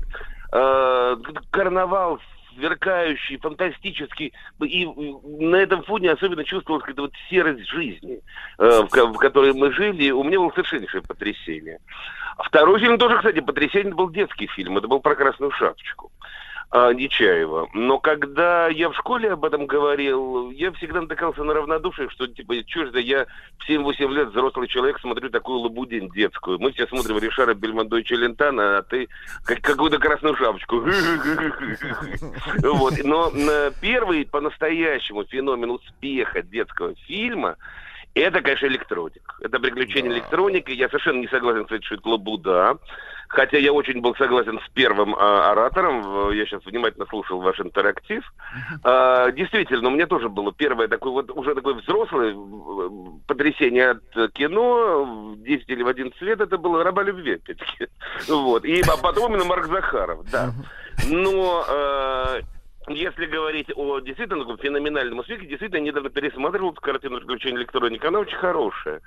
Но таких картин было мало. А чем она нам нравилась? Да тем, что она опять-таки похожа на э, тех же Ришара Бельмондо и Челентано, что это фэнтези, что это гангстеры, что в, в этом есть что-то прозападное такое, не совковое, что называется. Ну а вы не скажете, Александр Владимирович, конечно. минуточку, я Но должен парировать. До-. А, Да. Александр Владимирович, должен парировать. Ури это плохой герой, несмотря на то, что его засунули в железяку, все равно плохой. А Басов, который играл главаря мафии, вообще подлец, и ему зритель не симпатизировал. Не симпатизировал, нет, мы симпатизировали электронику, зачем? Да и слава богу.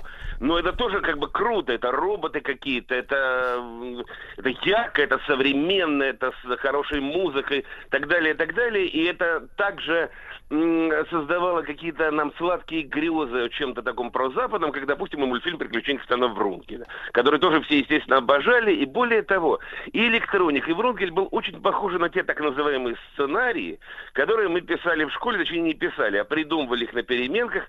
Э, у нас была целая такая э, традиция. Мы говорили, вчера я написал сценарий. И начинали придумывать что-то такое про пиратов, гангстеров, такая вот.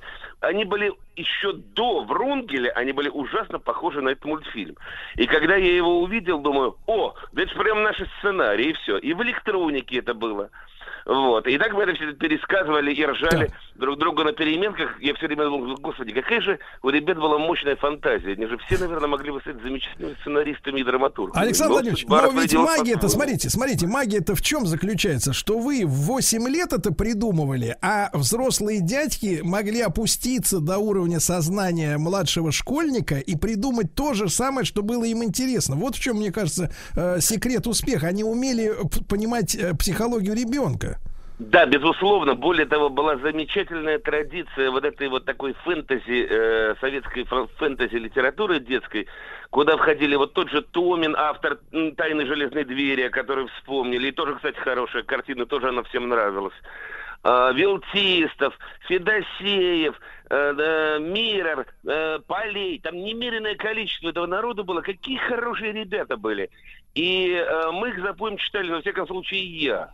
И э, я настолько их перечитал с первого по третий класс, только их и брал в библиотеке, что мне устроили пионерское собрание. Э, Мы только только приняли с пионера, а почему не взял ни одной книги про Ленина? Это, значит, пришла телега с библиотеки. И я так удивился, думаю, а что они мне так всех набят? Ну ладно, пойду я возьму про вашего Ленина. Набрал 15 книг про Ленина. Прочел, и, кстати, многие оказались вполне читабельными. я думал, что это будет гораздо хуже. Александр Ну и, Владимирович, а вот э, такая, вот такая версия, вот смотрите, а как... свои фэнтези. Да. Александр Владимирович, как вам такая версия, что сегодняшние деятели кино, которые, в принципе, могли бы, может быть, снять что-то для детей, они пережили какое-то несчастное детство, может быть, издевались над ними, может быть, еще что-то. Им не нравится вспоминать то время, себя в том времени, и поэтому они не могут никак, ни сценаристы, ни режиссеры, погрузиться, так сказать, вот в то состояние детства и сварганить, наконец, что-то приличное для детей. Я думаю, дело даже не в этом. Э, Во-первых, у нас действительно практически исчезла традиция семейного фильма. Наверное, последний удачный семейный фильм, хороший был фильм, «Книга мастеров». Вот. Но это где-то 2008 год. А дальше просто, к сожалению, э, детское кино отдано в руки пильщикам бюджета, которые э, распиливают его, естественно, принимают не сценарии, которые интересуют действительно детей, там, про пиратов, гангстеров, нет, а как бы так называемые детские. Потом берут плохого режиссера, который за копейки, а хороший и не пойдет. Снимает, значит, ужасный фильм очередной, и снимает это только я смотрю, кстати, только я. Друзья мои, вас смотрит только Шпагин. Да, Александр Шпагин, киновед, история кино. Немножко о детской кинематографе поговорили.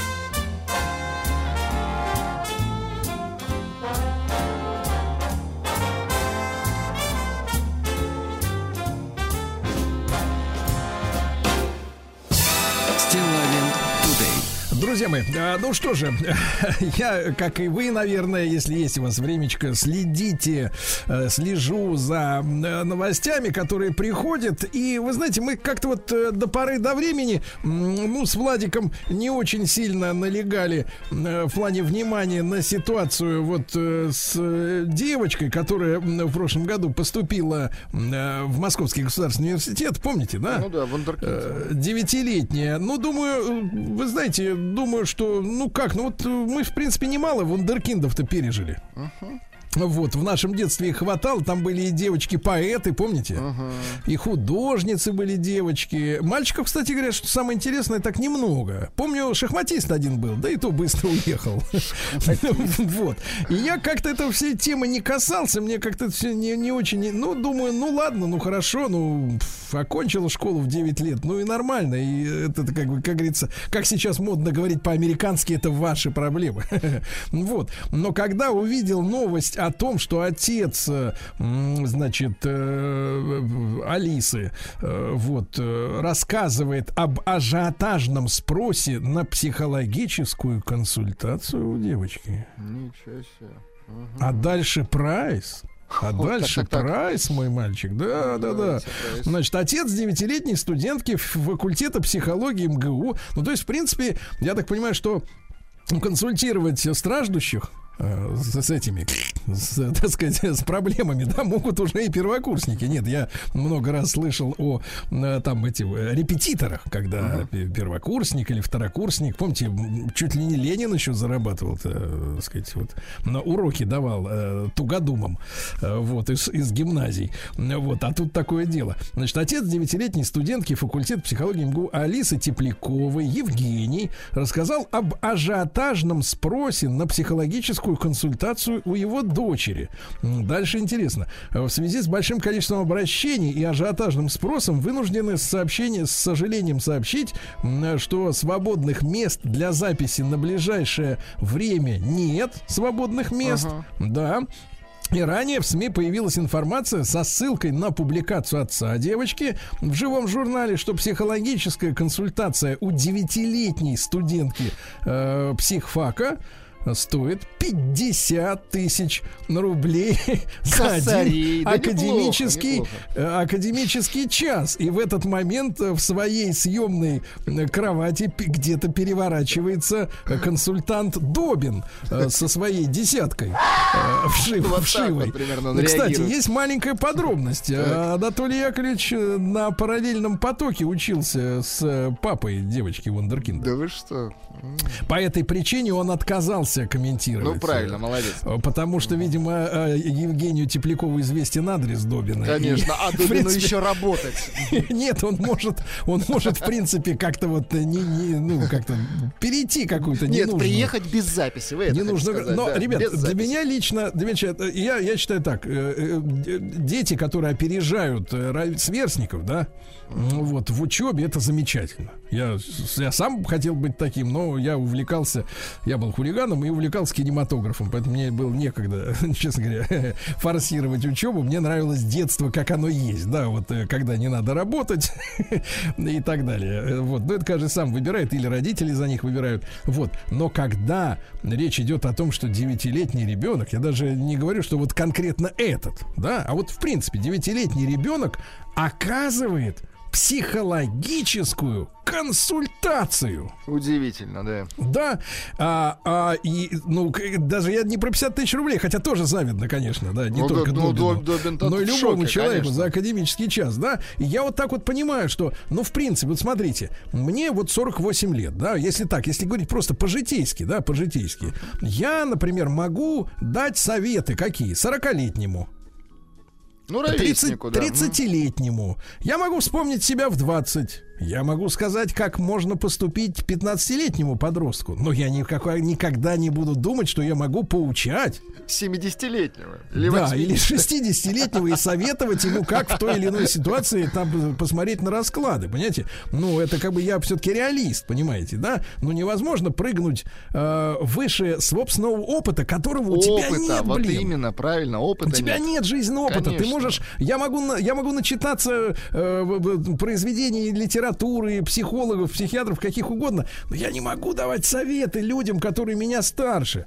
А кто там на консультацию-то ходит? Шестилетний? Я, я не, я не знаю. Но это их личное дело. Но я хочу с научной точки зрения разобраться. С нами Наталья Наумова, детский психолог и детский нейропсихолог, семейный психотерапевт. Наталья, доброе утро. Доброе утро, Сергей. Наталья, ну вот, вот такой вот расклад. Я не про деньги, это не наше дело. Но вот в принципе, действительно, вот в вашем этом деле, да, вот в психологической помощи, ну, в принципе, возраст специалиста, он хотя бы объясните, имеет значение? Его, я не так сказать, его личный жизненный опыт, через который человек прошел или нет? Или достаточно просто знаний в башке, чтобы вот, в принципе, уже помогать другим? Жизненный опыт очень важен. И знания тоже важны, чтобы они были полные, да, то есть мало того, что ребенок должен нас вырасти. У нас, во-первых, э, нам прежде всего стоит все-таки у нас Алиса уникальный случай, да, в 9 лет она у нас уже в институте учится. А, не будем обсуждать уж как, да, но учится. Но в любом случае, любой человечек должен закончить институт, получить образование, после этого пройти свою личную поработку, прежде чем брать клиента. И еще необходимо, чтобы головной мозг созрел, а у нас ребенок происходит сейчас именно на стадии созревания головного мозга. У Алисы головной мозг созрел к 23 годам, да, то есть лобные структуры, которые отвечают за волевые качества, они у нас созревают в самую последнюю очередь. И только после того, как у нас полностью человечек сформирован, он может начать разбираться с душами и психологическими состояниями других людей, но никак не раньше. А что касается вот э, Наталья, а что касается проработки личной, вот вы говорите, да, то есть он должен получить угу. образование, и, и его должны проработать, перепахать. Сколько времени вот эта проработка длится? А, вы знаете, каждый раз все уникально и неповторимо, да, то есть это может быть, но, по крайней мере, это в любом случае не меньше года. Обычно это 3-4 года а, психолог э, проходит свою личную проработку, да, то есть он работает с разными психологами, с известными людьми, да, которые действительно опытные специалисты, которые его учат и методам различным, да, чтобы он лучше работал, чтобы он не за счет клиента решал свои внутренние проблемы, так, на секундочку, да, а все-таки у него самого св- весь свой опыт был переработан. Просто невозможно невозможно прожить детство и не получить травматизацию. И поэтому у каждого из нас абсолютно, ну, до психотерапии есть хотя бы какие-то психологические травмы, неправильные выводы, которые потом в итоге приведут к неправильным действиям. То есть, Наталья, и правильно я понимаю, да. что вот э, все мы люди, все травмированные, все в этом смысле, э, никого не хочу обидеть, инвалиды в той или иной степени психические, да? Вот, но просто от специалиста нет. обыватель отличается тем, что он не проработан как следует, такой нелеченный. Нет, вы знаете, не то, что там инвалиды, да, просто в детстве мы я, я очень рано... Ну да, да, я понимаю. Просто мы очень рано делаем выводы в детском возрасте. И установки одновременно в это время у нас формируются, у нас все установки наши жизненные, на что мы будем опираться всю жизнь, формируются аж к пяти годам. Все у нас все готово, но мы еще в это время не очень хорошо мыслим, поэтому там есть какие-то ошибки восприятия. У кого-то больше, у кого-то меньше. Вот, и именно вот это мы называем психологической травмой. Не то, что прямо что-то какое-то грандиозное, не то, что у каждого прям произошло э, в жизни какая-то прям трагедия иллюзия, да, и поэтому зачастую люди считают, что у них все хорошо. Вот, и когда человек приходит, ну, отучился он на психолога, он пришел, пошел в свою личную психотерапию, он выяснил, что у него нехорошо, где у него ошибки, потому что они же родные ошибки, поэтому кажется, что все правильно. И чтобы просто других людей по этим же самым ошибкам не водить, да, нужно пройти свою психотерапию, да. Наталья, а вы можете вот так вот э, вкратце объяснить, э, в чем разница между психотерапевтом и психологом? Потому что, насколько я понимаю, вот видя статистику, э, ну, доступную, да, у нас в стране, э, ну, там, ну, условно говоря, несколько тысяч дипломированных э, специалистов, да, с официальными сертификатами, uh-huh. люди проверенные, да, uh-huh. видимо, и не один раз, и десятки тысяч так называемых психологов, да, uh-huh. которые не пойми откуда, не пойми что, как они там, где они там, и они, значит, вот зарабатывают, да, причем много среди них специалистов и из ближнего зарубежья, которые еще не забыли, несмотря на что, русский язык. Да. И вот они все лечат, значит, наших увечных. Mm-hmm. Вот э, можете объяснить разницу между психологом и психотерапевтом именно? Да. Вот психолог это человек, который получил э, диплом о высшем образовании психологическом и закончил психологическое консультирование. Вот такой курс небольшой. Все, он может проводить психологическую консультацию, то есть осуществлять поддержку и сопровождение клиента, помогать человеку осознавать, э, что с ним происходит сейчас, и искать пути выхода. А психотерапевт занимается, он и потом потом еще немножко побольше поучился, да, вот, получил дополнительные сертификаты и изучил определенные направления психотерапии. И теперь он может помогать человеку разбираться в его подсознательных процессах, да, и помогает перестраивать вот эти вот детские установки и, перестраиваться в целом внутренне, да, вот человеку и убирать и травматизацию, вот, и работать с ошибочными выводами. Вот этим занимается у нас психотерапевт. И еще у нас есть психиатр, который занимается патологическими процессами. И вот когда мы говорим психотерапевт, который прописывает препараты, это у нас психиатр, потому что пси- психолог, психотерапевт, да, он у нас препараты не прописывает, работает только с нормой. А вот эта история с тем, что беспрепаратное лечение, да, а оно может быть э, при низкой квалификации или злонамеренности некой вот э, вредно для пациентов? Настолько Да. же, насколько и химия, которую люди в виде таблеток там потребляют. Да, может наносить вред, потому что бывают такие случаи, когда приходят а, клиенты от начинающих а, психологов, да, которые полезли в подсознательный процесс, натворили чудес, и а, лю- люди стали чувствовать себя еще хуже, вплоть до суицидальных попыток. То есть последствия бывают действительно очень серьезные, поэтому... А в этой с, связи, Наталья, у нас есть какой-то в системе, система э, в нашей стране, система надзора над деятельностью вот всей этой аравы. Э, там я, я читал цифры, там 60 тысяч, по-моему, этих, значит, Мгм. этих тараканов. Абсолютно никакой системы у нас нету. Абсолютно никакой. Поэтому каждый получает образование, а некоторые люди у нас вообще не получают никакого образования, просто называются лайф-коучи и вперед. Мы, мы как бы, ну да, мы периодически, честно говоря, бьем об этом тревогу. А, вот, э, кстати, друзья мои, помните, у нас на, на прошлой, на позапрошлой неделе у нас была такой большой мозговой штурм, специалисты к нам приходили э, в эфир и там из органов власти, и из надзорных, э, вот, и специалисты по, так сказать, сами психологии. Мы не эту тему не спускаем на тормозах. Я так понимаю, что на этой неделе очередное заседание соответствующего профильного комитета в Госдуме, и мы непременно в начале следующей недели пригласим в эфир э, одного из участников и той нашей дискуссии, и дискуссии в Думе, Э, да, посмотрим, промониторим, как э, происходит этот процесс, потому что, ну, категорически важно. Мы говорим, знаете, мы ставим вопрос о ценностях каких-то, да, о, здоровье национальном, в том числе психическом, вот, а в это, в это время десятки тысяч людей, чья квали- квалификация, в принципе, вот как мы понимаем, даже не подтверждена и время от времени не контролируется, обрабатывают людей. Обрабатывают, да. И одно дело, если это делает просто придурок, которому хочется зарабатывать, а другое дело, если он обрабатывает с какой-то целью, и, может быть, вот вы говорите, Наталья, да, внутренние перестановки делает в сознании, а в какую сторону? Потому что я, например, очень часто получаю письма от наших слушателей, которые говорят, что после каких-то вот таких консультаций, в кавычках, меняется поведение, например, супруга. Вот в семье рушится семья, и это же очень важно. И э, бред заключается в том, что недипломированный в психиатрии спе- специалист в кавычках Стилавин ставит об этом вопрос, а остальные делают вид, что в принципе все тип-топ нормально, и, и давайте жить дальше. Я считаю, что никуда мы дальше не пролезем. Наталья, спасибо вам большое. Вы с нами побудьте еще, пожалуйста. Да. Я хотел бы еще переговорить э, с Марией Скрябиной, врачом-психиатром, психотерапевтом, в том числе и детским. Она является ассистентом э, кафедры психиатрии и медицинской психологии э, университета имени Пирогова, сертифицированный э, схемотерапевт. Дальше идет набор аббревиатур, которые я а, просто не, не понимаю. КБТ-терапевт, сооснователь фимософии и эксперт по психотерапии проекта Self Mama. Господи. Э, Да, Мария, доброе утро. Доброе утро. Мария, вот вы как прокомментируете, в принципе, возвращаясь к началу нашего разговора, да, история о том, что девятилетний ребенок, э, ну, пускай гениальный, да, и так далее, вот, э, оказывает э, консультации людям, ну, даже не, не беру в расчет, что за деньги.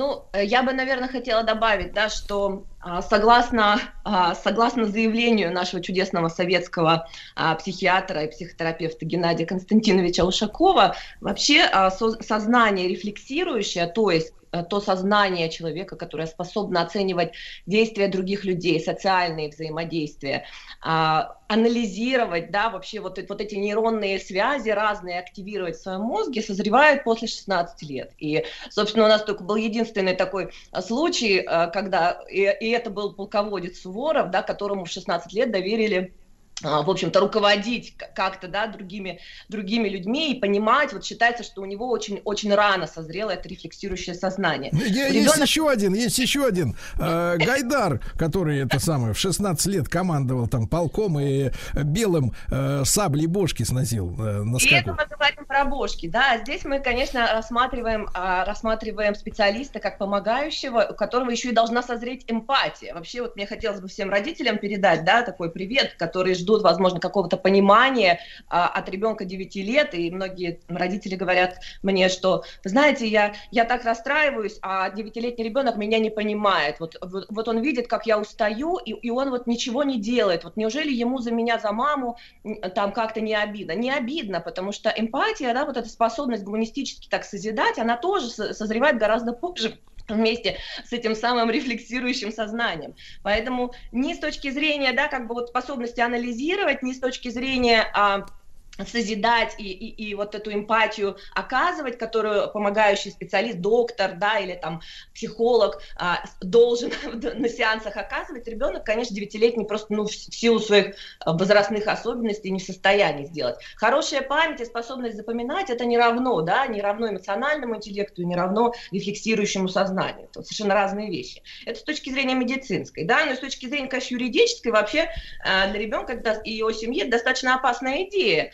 на мой взгляд, да, вот, вот давать такие консультации, потому что, конечно, условно говоря, пожаловаться, может быть, как Наталья правильно нам сказала, некуда, да, то есть у нас нет таких структур вот, вот на уровне государственном, но все-таки все-таки немного ситуация меняется внутри сообществ, создаются этические комитеты, и, а, в общем-то, если пойдут жалобы на такие консультации, потому что деньги немалые заявлены, вот, и тут как бы грех не пожаловаться, ну, не знаю, я бы пожаловалась, если бы мне не помогло хотя бы, да, я уж не говорю, что меня травмировало, а, то, в общем-то, ну, достаточно легко попасть в неприятную ситуацию в социальных сетях, и, в общем-то, ребенок может подвергаться травме, э, тра- травле, травме, и, ну, в, в- обществе, поэтому я, конечно, э, очень, очень расстроена, да, что как-то рефлексирующее сознание родителей Алиса не работает в эту сторону, Да, даже если к ней вал, но это опасная штука для семьи, для нее, поэтому, конечно, здесь э, это, это, это небезопасно, на мой взгляд, прежде всего для ребенка. А Скажите, а вот, Мария, вы наблюдаете, да, вот за этой ситуацией, я так понимаю, естественно, из профессиональной точки зрения, то, что ваша сфера, э, да, вот, скажите, пожалуйста, а вот э, отец э, девочки вызывает у вас какие-то вопросы вот э, в плане собственного состояния? Я понимала, да, что меня об этом спросят. Мы, это, это не очень этично, да, по юзерпику ставить какой-то диагноз, но просто если мы говорим... Нет, нет, мы да, только о тревоге, ни о каких диагнозах идет речь нет. А, с, точ- с точки зрения, да, со стороны, ну, я не знаю, может быть, э, может быть, отец хочет стать как бы продюсером дочки, типа как папа Бейонсе в свое время, я не знаю, да, а, и тогда мы можем говорить, что вот эта вот импульсивность, вот эта категоричность в отстаивании своих мыслей, вот эта агрессия, да, ну, возможно, это какой-то а, такой Нет, нарциссический... давайте, давайте, давайте не будем, давайте, Мария, давайте называть это пассионарностью. Вокруг нас столько вялых людей, которым ничего не надо, как в киселе плавают, понимаешь ли, с утра до ночи, да, пассивные, а, ничего не надо им в жизни. А здесь мы встретили человека, я вот когда увидел в первый раз Евгения, во-первых, мне импонирует, что у него борода, да, во-вторых, взгляд горит, понимаешь, вот сколько слабо, как-то теплохладных вокруг развелось, да, а здесь человек, человек горит взгляд, вот вы как оцениваете? Да, да, да, горит взгляд, это вот как раз такая энергия, энергия травмы, да, она вот часто зажигает сердца, ну, будем называть вот, что это пассионарность, она вы- вы- вызывает настороженность, да, настороженность обычно а, в кругах, так сказать, вот, вот моих. И а, еще есть, конечно, такие вещи, да, когда у человека, вот чем отличается, вот я слышала, вы в диалоге с Натальей много раз употребили слово бред, бред, вот, вот с точки зрения психиатрии, бред это вообще термин, да, и бред это такое, когда у человека появляется идея, она доходит до уровня сверхценности и становится некоррегируемой. То есть вот человек, который в чем-то вот так вот убежден, и он вот не поддается критике, а мы, психиатры, там беседуем с какими-то пациентами и не можем их переубедить. Мы приводим доводы, мы приводим логические вот эти самые заключения, а человек, он вот как бы без критики к своему состоянию, то это ну, определенный, скажем так, вот тоже показатель, который вызывает вот эту самую тревогу, о которой мы сейчас с вами говорим. Мгм. Тревогу. Ну что ж, друзья мои, ну в любом случае, в любом случае, я напомню, что мы в, на следующей неделе вернемся к теме шарлатанов. Обязательно посмотрим, как на этой неделе м, пройдет соответствующее заседание в соответствующих государственных структурах, да. Я ведь это не из жадности говорю, вот, а просто за державу обидно. Очень Понимаете, хорошо, Владик? правильно. За державу обидно, за Конечно. людей, за детей, да.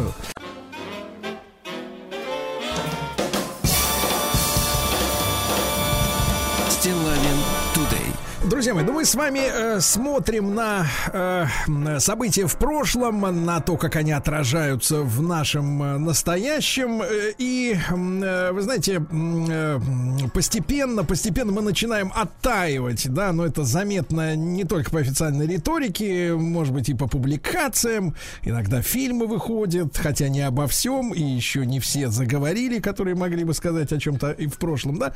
И э, вот события, события 30-летней давности, да, нас э, волнуют все больше и больше. И вот какое я предисловие к нашему сегодняшнему разговору сделаю. Дело в том, что сегодня такая историческая дата в развитии человечества очень важная. Э, Ровно сто лет тому назад в Гааге, это вы, Владик, знаете, где Гаага-то находится, Где да? суд? Мгм. У вас Самый первая ассоциация суд. мире смотрите, первая ассоциация нехорошая. Да-да-да, я смотрю, с законом-то вы не на дружеской ноге, да. Нет, я как раз Нет у вас дружеской. про- прокурора-приятеля, с которым можно на охоту, э, значит, У пойти, меня да? приятель вы, этого Да, достаточно, чтобы достаточно, попасть да, в да, суд. да. Так вот, друзья мои, сто лет назад, ты в 1922 году заработал впервые, я так понимаю, истории человечества, э, международное правосудие заработал. Это произошло в Гаге. Произошло это после того, как э, двумя годами раньше, э, вы знаете, да, была учреждена Лига наций по итогам Первой мировой войны, когда государство, ну, нас тогда еще туда не позвали, позвали чуть позже, и потом еще вы- выгнали оттуда, успели выгнать до того, как эту организацию, значит, распустили уже, э, вот, э, в 46 году. А, а нас оттуда выгнали из-за событий в, с, с переносом, в связи с переносом советско-финляндской границы, как вы понимаете, да, в 39-м. Так вот, а впервые в истории человечества была организована структура, которая должна была решать эм, споры между народами и странами, да. Вот э, э, Лига наций, она учредила как раз этот самый международное правосудие, э, вот. И правопреемником фактически этой всей структуры стал э, в итоге э, Международный суд Организации Объединенных Наций, да. Вот, который уже в свою очередь 30 лет назад, вот теперь мы уже возвращаемся к событиям, которые близки нам с вами, да, вот 30 лет назад учредил международный трибунал, это так называлось, по бывшей Югославии. Ведь помните, да, параллельно с э, крахом э, Советского Союза нашей Родины произошло еще два э, мощнейших крушения в мире. То, что нас не очень сильно заботит, хотя с экономической точки зрения это очень важная точка на карте, а, была э, значит, проведена смена власти параллельно с крушением Советского Союза э, э, Южноафриканской Республики, да, где в ЮАР к власти пришли, э, так сказать, чернокожие, вот, сместив белое меньшинство со всех, со- соответственно, постов, и э, э, фактически это страна, которая представляла очень серьезную экономическую, в первую очередь, э, э, конкуренцию э, Западной Европе и Соединенным Штатам, она, соответственно, вот была задвинута на дальний план, потому что у них очень сильное урановое производство, алмазы и вообще очень развитая страна. Поверьте, человек, который был там лично. Я общался, там неделю целую прожил. Вот. И второе это разрушение Югославии, да, которое происходило в то же самое время. Э, Жуткая гражданская война э, с геноцидом вот э, между шестью республиками, которые распадались э, вот в начале 90-х годов. И по поводу этих событий кровавых, до которых нам с вами не было дела, потому что мы очень были как бы У увлечены свои про- ваучерами. проблемы были, да. Ваучерами, да, приватизации, но это что касается э, новарейшей. А что касается народа, то народ выживал, и действительно, до событий в Югославии. Ну, мы первый раз очухались э, в конце уже 90-х, помните, когда Югославию бомбили. Да, и когда наши руководители развернули самолет над Атлантикой в знак протеста, а а Борис Николаевич позвонил Клинтону и говорит, ты что творишь? А тот говорит, Борис, не волнуйся, это наше дело. Это все из-за Вот. Моники. Да, да, да, да. Вот. Ну и, соответственно, вот такая. Мы тогда только начали приходить в себя, а трибунал, опять же, заработал в 92 году. И э, как э, м, э, э, эпогей, наверное, да, апогей этого всей, всей истории, это смерть в застенках Слободана Милошевича, которого э, зам- уморили фактически, да, вот там. И он э, непобежденным фактически умер, да, потому что его э, предали свои, выдали, подтянули э, в Гаагский суд, и он ушел из жизни непобежденным. Это э, самая, наверное, важная э, часть этой истории. Я бы хотел вспомнить о существовании этой организации. Ее, кстати, ровно пять лет тому назад она прекратила свое существование. В 2017 году э, трибунал по Югославии э, закончил как бы свою работу. Вот. И, друзья мои, с нами э, сейчас в эфире Елена Юрьевна Гуськова, э, доктор исторических э, наук, э, да, ведущий научный сотрудник Института славяноведения Российской Академии Наук. Э, Елена Юрьевна, доброе утро. Доброе утро. Да, Елена Юрьевна, ну расскажите, пожалуйста, нашим слушателям, которые, может, не застали, так сказать, или были заняты действительно выживанием, вот э, как вообще пришла эта идея создать особый трибунал именно по югославским событиям вот в начале 90-х? А Запад не справился бы с э, проблемой Югославии, а, э, и не справился бы с задачей обвинить только всех сербов во все, что там происходило, если бы не создали этот трибунал. Трибунал создавал Совет Безопасности в феврале 93 года. А, И сразу бросается в глаза выборочность такого решения. Ведь после Второй мировой войны проходило столько войн, э, столько было геноцида, диктаторских военных режимов, и никогда э, никто не создавал по этому поводу трибуналов. Э, И уже тогда, в 93-м, я вспоминаю, у юристов вызывало сомнение создание суда не Генеральной Ассамблеей, а Советом Безопасности. Поэтому претензий к этому трибуналу огромное количество. Но вот посмотрите, статистику его деятельности, это, правда, еще за несколько лет назад. 66% из всех преследуемых трибуналом сербы. Из 19 умерших во время следствия 16 сербы. Из 27 арестованных глав государств, командующих, премьер-министров, вице-премьер-министров, министров обороны и спикеров парламента 19 сербы. Сербы были осуждены трибуналом в общей сложности на 904 года тюрьмы, хорваты на 171, мусульмане на 39, косовские албанцы на 19, македонцы на 12. А, Елена Юрьевна, Елена Юрьевна, ну тогда может возникнуть вопрос, а может быть Сербия просто была самой большой республикой, такой государствообразующей, а все остальные такие окраины, где и народа было меньше? Нет, речь идет ведь о войне, о том, кто воевал. Ну, вот в Боснии и Герц- Герцеговине, например, воевало три народа, а осуждают только одного.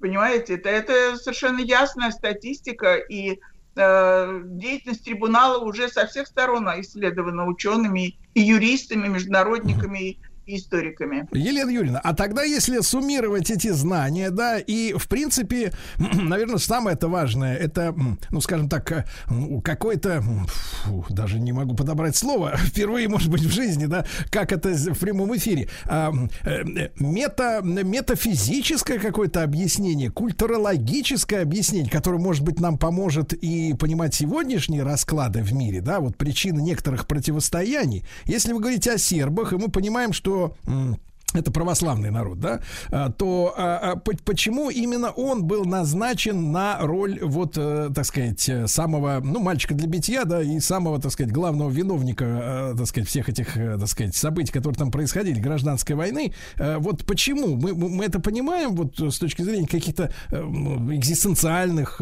позиций. Вот в чем дело-то? Конечно, понимаем. Особенно сегодняшнего, и с- глядя из сегодняшнего дня, очень легко это объяснить. Почему сегодня весь западный мир ополчился против России? Скажите, пожалуйста. Но ведь просто причин никаких, казалось бы, нет, да, а все против нас. А Ну, сейчас можно- нет, а, э, Елена Юрьевна, маленькая ремарка. Сейчас можно сказать, э, ну, действительно, в этом ворохе э, мутной воды, в которой мы сейчас плещемся информационной, да, э, подсознательно как-то ощущаем, что та картинка, которую мы видим, она, в общем-то, является всего лишь дымовой завесой каких-то процессов, но, тем не менее, ощущение такое, что, ну, вообще все в мире из-за энергетики, мне кажется, из-за ресурсов, нет? Нет, конечно, нет, конечно. Но Россию всегда хотели уменьшить, э, хотели уничтожить. Сколько войн было, мы всегда побеждали, но сколько на нас, нас пытались уничтожить. И, и тогда, в начале 90-х годов, тоже Россия, Советский Союз еще э, огромный, он, конечно, вызывал желание нас э, немножечко порезать, сократить, привести в какой-то такой общеевропейский стандарт. Ну, да, так, в Но съедобный вид, да? Да, но, но наступать на Россию нельзя было, если за спиной оставалось, оставались сербы, и Югославия оставалась. Поэтому очень нужно было побыстрее разрушить Югославию. Ведь армия у Югославии была очень большая, четвертая в Европе.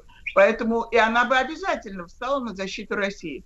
Поэтому нужно было не только раз- разрушить Югославию, но и разрушить вот тот сербский э, узел сопротивления, который мог возник, возникнуть. И сербы после этого были раздроблены по всем республикам, и им не дают объединиться до сих пор. Поэтому вот это наступление против сербов тогда вполне объективно. А суд настолько был... э, Я участвовала в одном из заседаний э, э, поддержки генерала Галича в Гаагском трибунале. Вы знаете, там столько необъективности к тем, кто выступает, что я могу об этом рассказывать очень долго. Елена Юрьевна, так возвращаясь к экзистенциальной причине, почему, вот э, что на культурном уровне, на каком, это или все-таки это восходит, несмотря на официально декларированный атеизм, да, государственный наш, э, восходит к каким-то религиозным моментам, от- где корни-то вот этого неприятия? Нет, корни неприятия русские. А рядом с русскими всегда стояли сербы. Ведь сербы никогда в жизни не участвовали на другой стороне против нас. Э, Сербы, ни один серб никогда не стрелял в русского. И сербы всегда поддерживали нас, а Россия всегда поддерживала сербов, начиная с э, 18 века. Понимаете, это такая была дружба и единение, которое Запад очень хотел развить. Вспомните Вторую мировую войну, сколько сербы держали на своих фронтах немецкие войска э, и, и сопротивлялись до последнего, помогая э, Советскому Союзу. Поэтому вот э, нужно было, это, видимо, у них такой был план, на который, кстати, ну, немножко они смогли это осуществить, но до конца так и не получилось. Хорошо, хорошо. Елена Юрьевна э, Гуськова, доктор исторических наук. Э, Мы сегодня о гагском правосудии говорим. И после короткой рекламы непосредственно о Слободане Милошевиче несколько.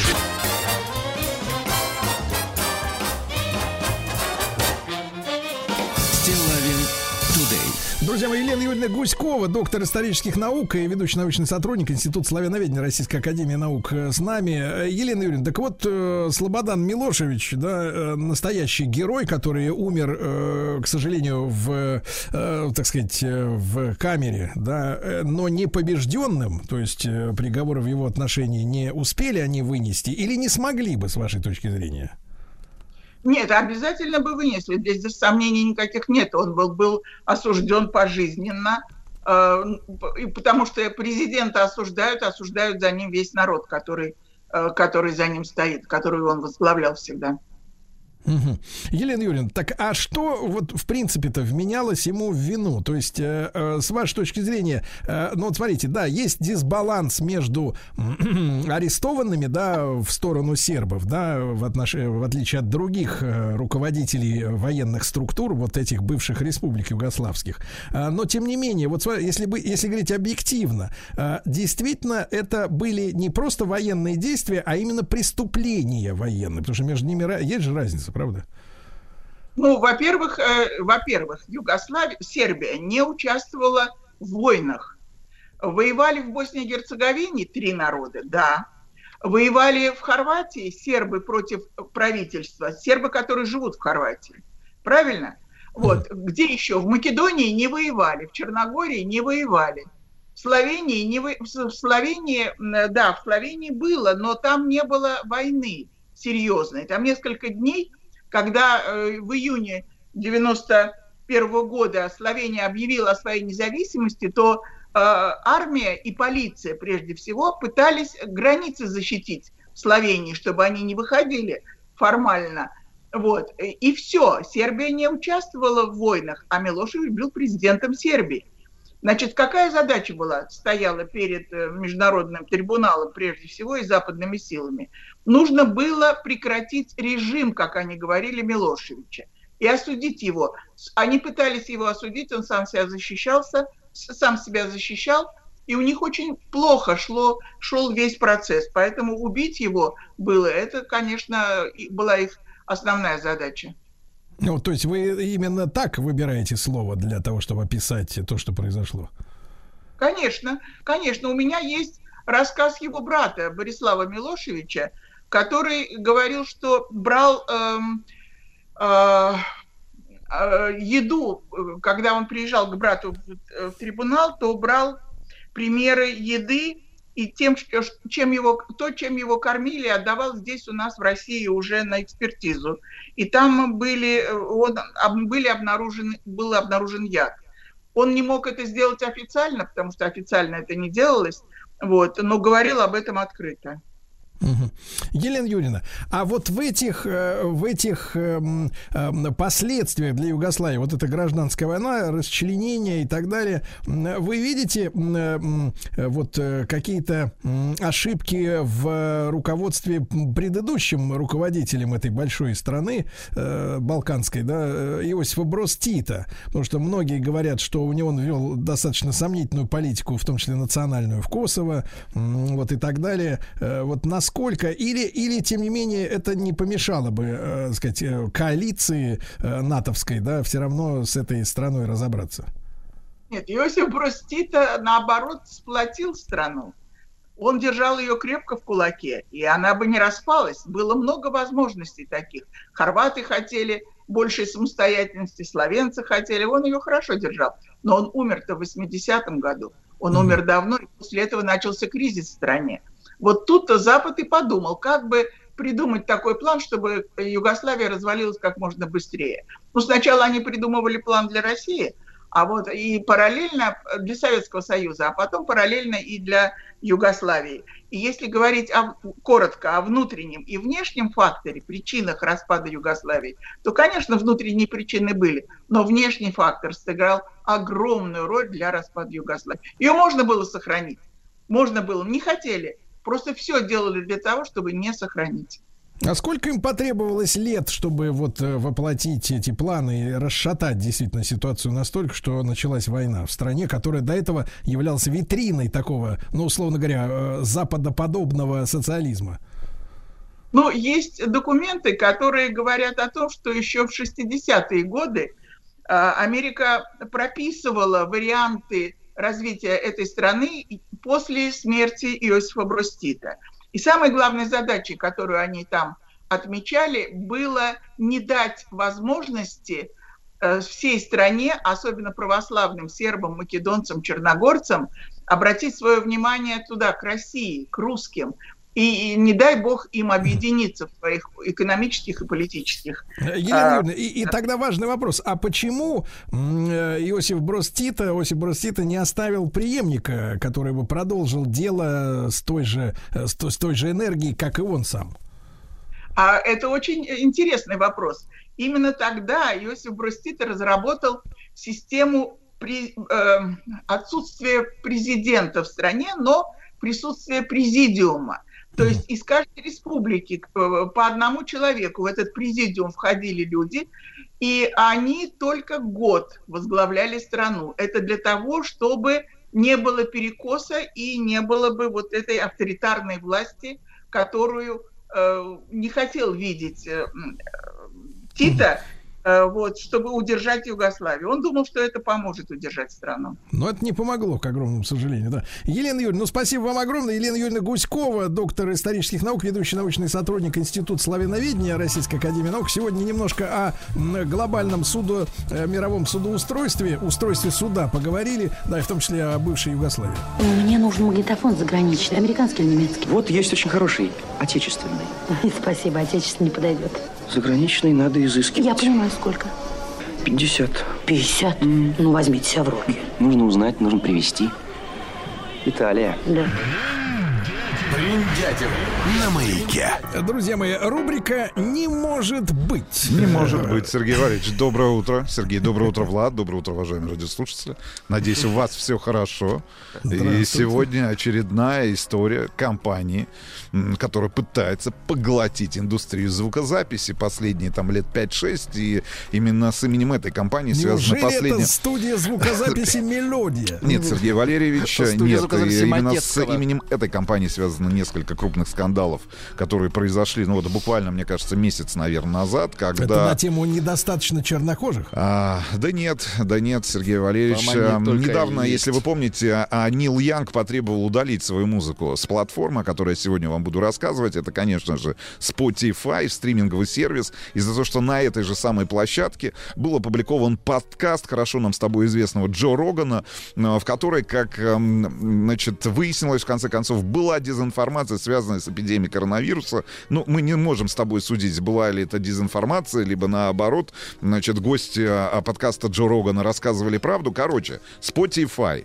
Spotify. Значит, небольшая история. Так как в нашей студии присутствуют, э, э, я так понимаю, свидетели, не свидетели Иеговы, а свидетели а, CD-эпохи, а, потому что вот Да Влад... даже винила. И Кстати, мы винила. Помним бобины. Да, нет, ну мы помним Ну, бобины, кассеты, но наверное, если кассеты. мы буквально а, отбросим а, наше повествование, ну, давайте так, лет на 20 назад, то единственным носителем, на котором можно было купить музыку, качественную музыку, потратить на это деньги, были те самые CD-диски. Если мы не говорим сейчас про кассеты, ну, давайте там, начало 2000-х годов, CD-диски. Значит, и какие варианты были на самом деле у нас, как у, у пользователей, у а, аудиофилов, а, для того, чтобы послушать легально музыку? Легально. Легально мало вариантов. В- Мало, правильно. Можно было прийти, соответственно, в магазин в какой-нибудь, да. купить этот диск, вы, как вы понимаете, который стоил очень и очень, если мы говорим о легально. 20 долларов. Давайте, Если если, фирменный, если 20 фирменный, ми- ну, дв- де- 10 минимум, Давайте так, долларов, да. очень дорого. Значит, после появления в 2007 году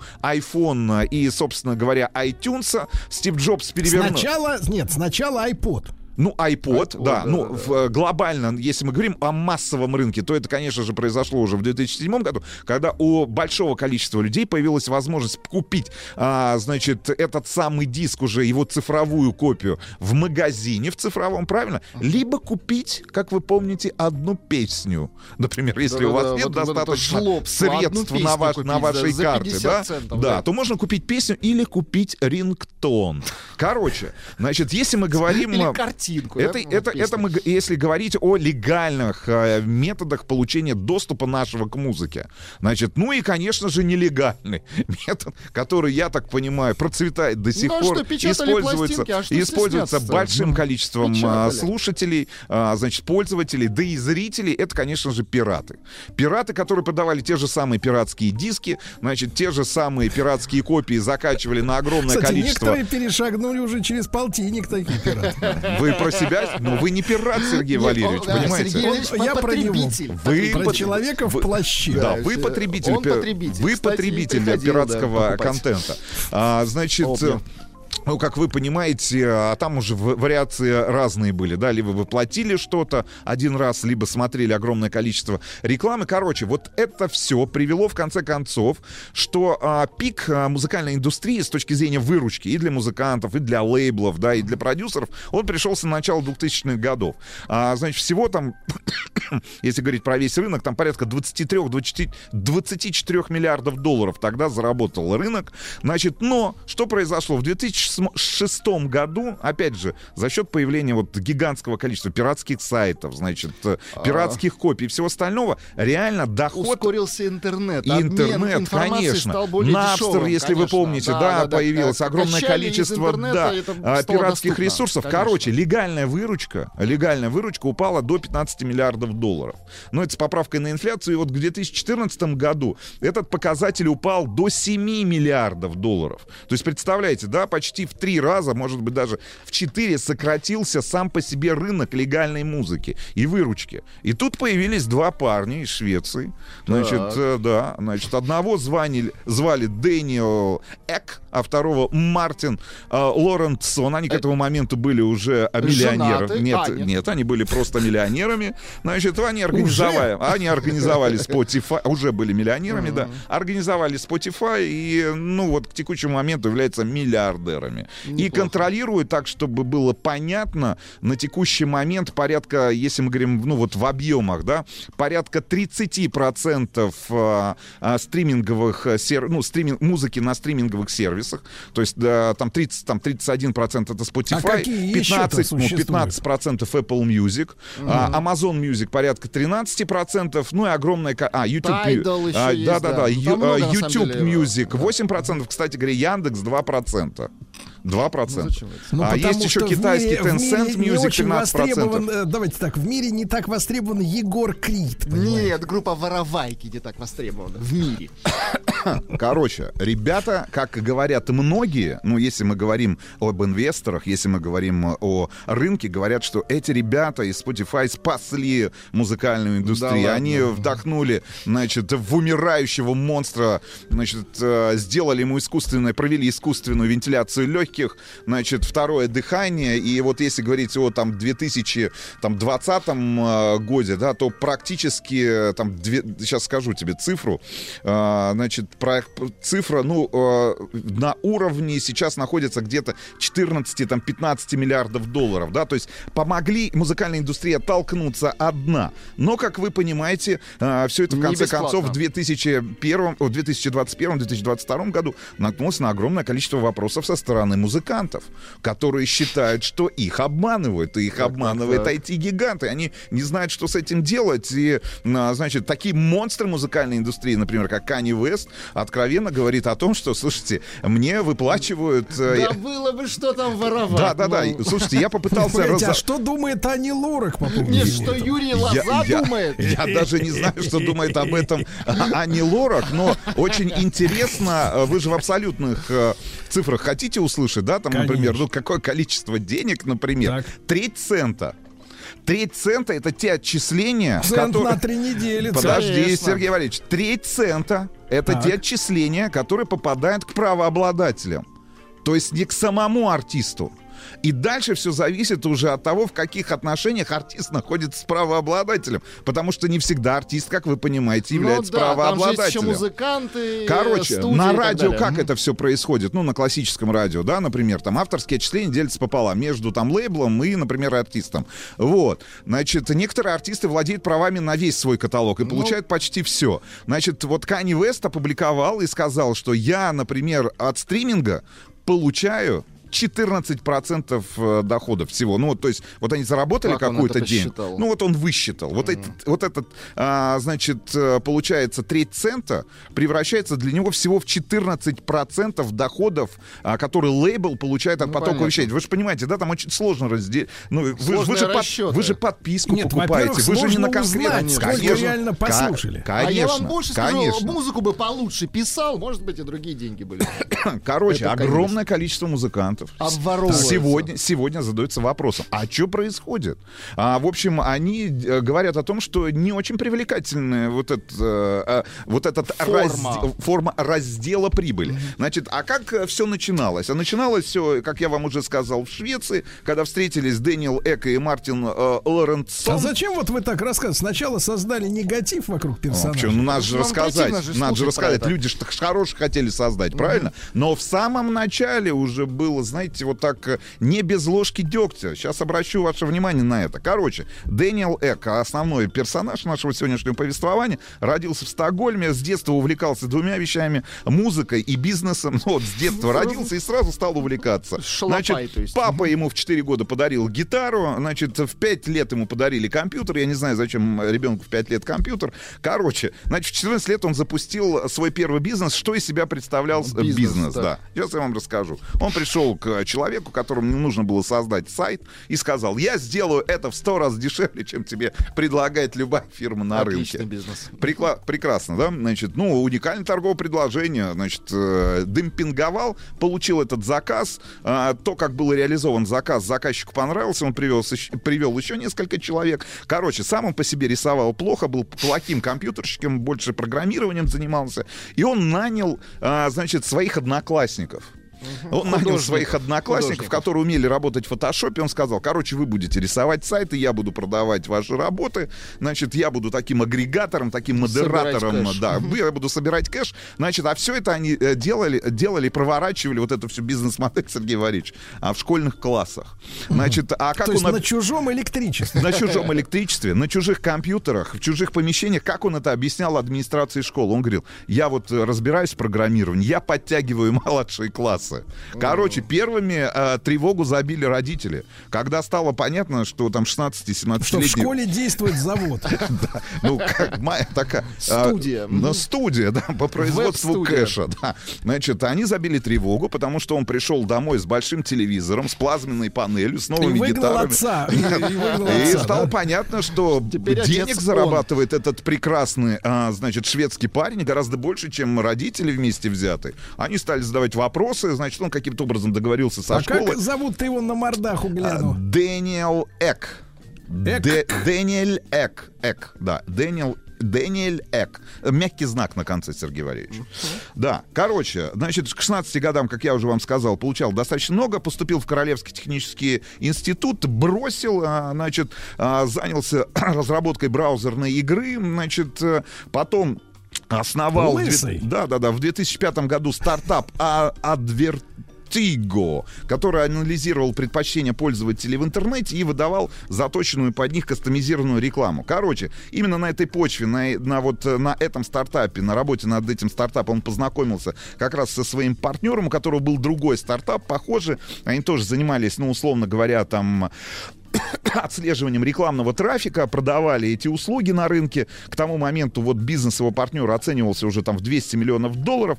Короче, они вот это все сбросили, получили бабки, значит, и Продали. стали, и стали кутить. Ну вот я не знаю, как можно кутить в Стокгольме? Сергей. Ну, по-шведски. Можно наверное. посмотреть в интернете, да, как да. Ну, ну, наверное, да. В семье кутили, наверное, в шведской. Там эко- экологов много хороших. Вполне можно возможно. Короче, ночные клубы. Вот по воспоминанию Эко, как он переживал этот период жизни. Вот, пожалуйста, вам прямая речь. Покупка спортивных машин, дорогие ночные клубы, обливание людей шампанским и все прочее. Я понял, что это не для меня. И после этого я То не не ощущаю ни да? к чего, кроме пустоты. А вот у вас, Сергей Иванович, появились бы, например, там в 20 там, с небольшим лет там, 200 миллионов долларов, или там 10 миллионов долларов, ну или 1 миллион долларов, как вот... Вы бы э, куда Эхо, Или вы- 10 долларов, да? вы бы на Вы- что? На А что бы ку- сливали? на шампанское? Купил бы ваучерами. Я бы купил новый смеситель.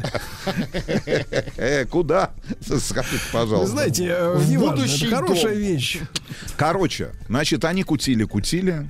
На дворе устали. 2005 год устали кутить, э, уже выпито все шампанское, куплены все Феррари.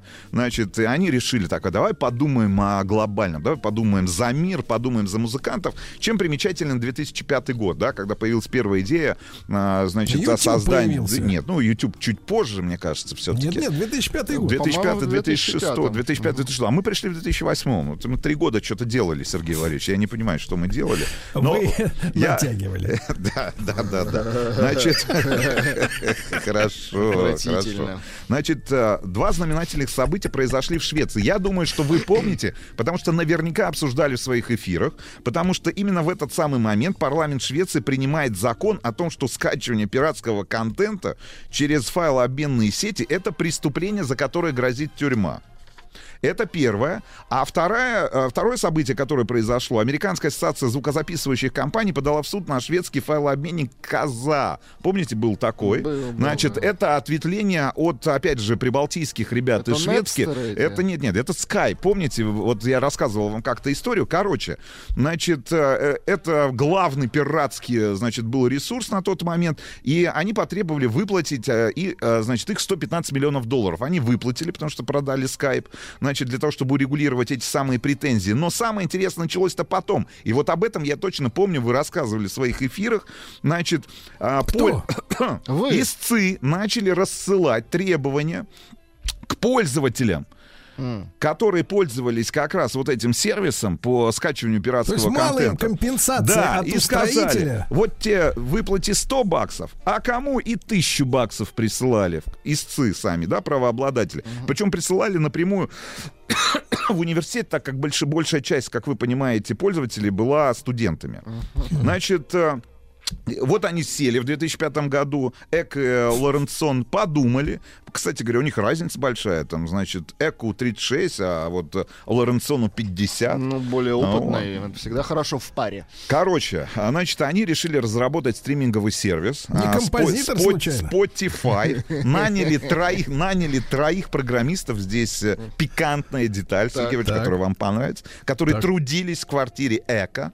а, порой раздевшись до трусов, До потому трусов. что многочисленные серверы, которые ребята используют для того, чтобы создать, да, создать программное обеспечение, они, а, значит, сильно грели во- воздух в комнате, так что не помогали ни открытое окно, Сергей Иванович, ни, ни прохладный воздух Балтийского моря, ни, ни вентиляторы. Романтично. Короче, они долго выбирали, на чем остановить свой выбор. Типа телепередачи, значит, видеоконтент, компьютерные игры. В конце концов обратили внимание на музыку.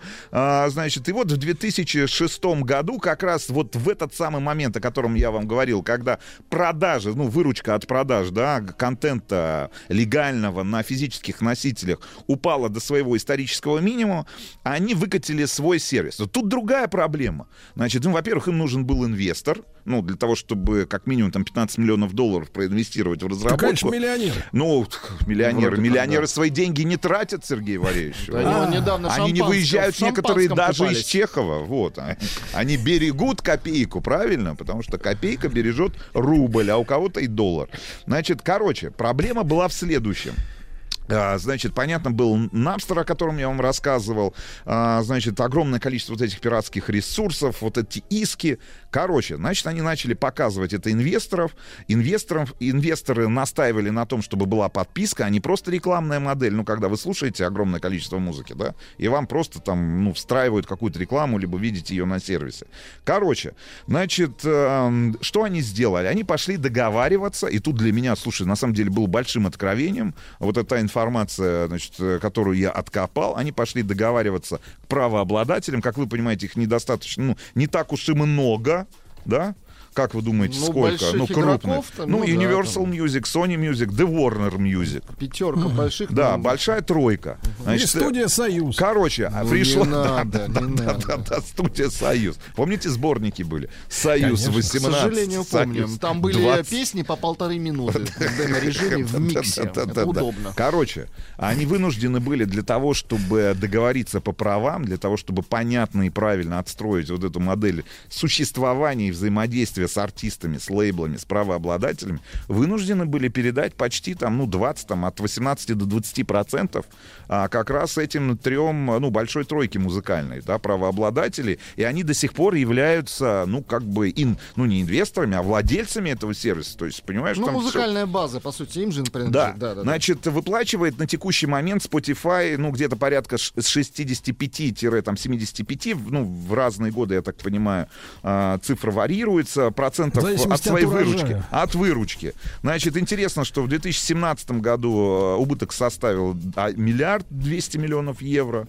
Значит, в 2018 78. И вот э, только в 2019 году, э, значит, они получили прибыль и выплатил правообладателям вот за это время порядка 13 э, миллиардов э, евро уже. Причем интересно, что запускался изначально сервис а, только в европейских странах. Американцы не очень верили, говорят, давайте вы там обкатайте на этих, на европейцах, на шведах, там, на французах, там, на ком об- об- обкатайте, а потом приходите на наш рынок. Ну, Слушайте, в общем, в конце слушайте, концов... а какая, какая аудитория-то это? Вот я просто хочу понять корневой возраст Да вот, пожалуйста, почему бездельно? слушают. Почему же? А вы не слушаете музыку? Я Конечно, подписан нет, на это Spotify. просто нет Что, серьезно, на Слушайте, Spotify подписан? Я подписан, а вы на Зачем что подписаны? Минуточку, минуточку, сейчас мы миллионера причем. Я, я не Сколько в знаю, не знаю, Сергей Что Валерьевич. значит, еще и не знаю. Вот мне рассказывали про таких людей. Они даже не не знают, сколько у них денег в кармане. Вот что. Это хуже Денег нет, Сергей. Валерьевич, денег нет. Вам, послушайте, следующая бредятина, бредятина будет такая. Следующая. Путь самца от, от ситуации, когда натягивал, до того, как не знает, сколько денег в кармане. Вот это, мне ну. кажется, бизнес-легенда. А? Думаете, стоит податься в инфо-цыгане? Слушайте, а iTunes-то когда открылся? Позже? Нет, не, раньше открылся. Раньше? Ну, конечно. iTunes То открылся они раньше. типа подсидели его. Ну, ну, не то чтобы подсидели, они же создали именно стриминговый сервис, да, то есть они конечно. именно Первые потоковое... без потери начали. Потоков, да, Давайте- потоковое давайте на вещание. В очень хорошем году, а, Ну, конечно. давайте какой? на позитиве скажем. Давайте Проголосуем рублем за Яндекс Музыку. Не, не, давайте Нет, барыгам скажем сейчас. Барыги, заплатите Канье и Ани Лорак. Полностью Да. заплатите. Заплатите Канье Лора. Канье тоже хочет есть. Прекрасно. И Ким. Ага. Ким Брейдбург, да.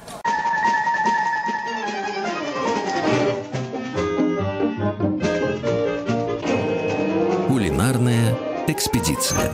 Друзья мои, ну что же, нас сегодня ждет очередная встреча с Леонидом Владимировичем Гелиптерманом, э, президентом Международного эногастрономического центра, э, членом президиума экспертного совета по гастрономическому туризму Всемирной туристской организации ООН. Э, Леонид Владимирович, доброе утро. Да.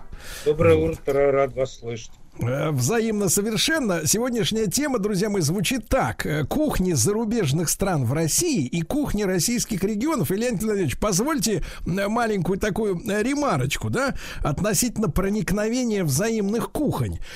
Как-то совершал давно еще, господи, в первой половине, по-моему, 2000-х годов, совершал пересадку в одном из испанских аэропортов. Где-то это было на Майорке или еще что-то в этом роде. Ну, именно пересадку, да, на другой рейс. И э, зашел э, в местное кафе, в бар, э, в, так сказать, э, в аэропорте, э, и попросил мне сделать капучино. И это я еще раз напомню, Испания. И когда я увидел, что, значит, мне приготовили сначала эспрессо, а потом из баллона, из, из баллона, из банки вот этой под давлением выдавили сверху э, сливки, готовые уже. Вот, и я спросил, это, говорю, капучино? Да, говорит, это капучино. Вот, я, честно говоря, пережил шок, Потому что э, я э, понял, что в, в, в Испании, значит, соответственно, э, они, э, так сказать, не желают сделать так, как сделали бы в Италии, и что в России э, настолько сильное м, вот про, получила проникновение самая разнообразная международная кухня, да, в то время как э, вот те же европейцы, они крайне консервативны и вот э, э, дорожат, условно говоря, своими какими-то местечковыми порой традициями, да, а мы вот вбираем как губка со всего мира.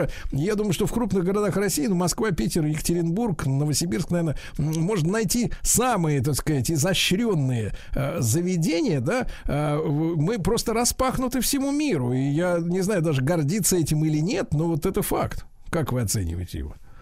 Ну, на самом деле, э, и да, и нет. Э, Я во многом с вами согласен.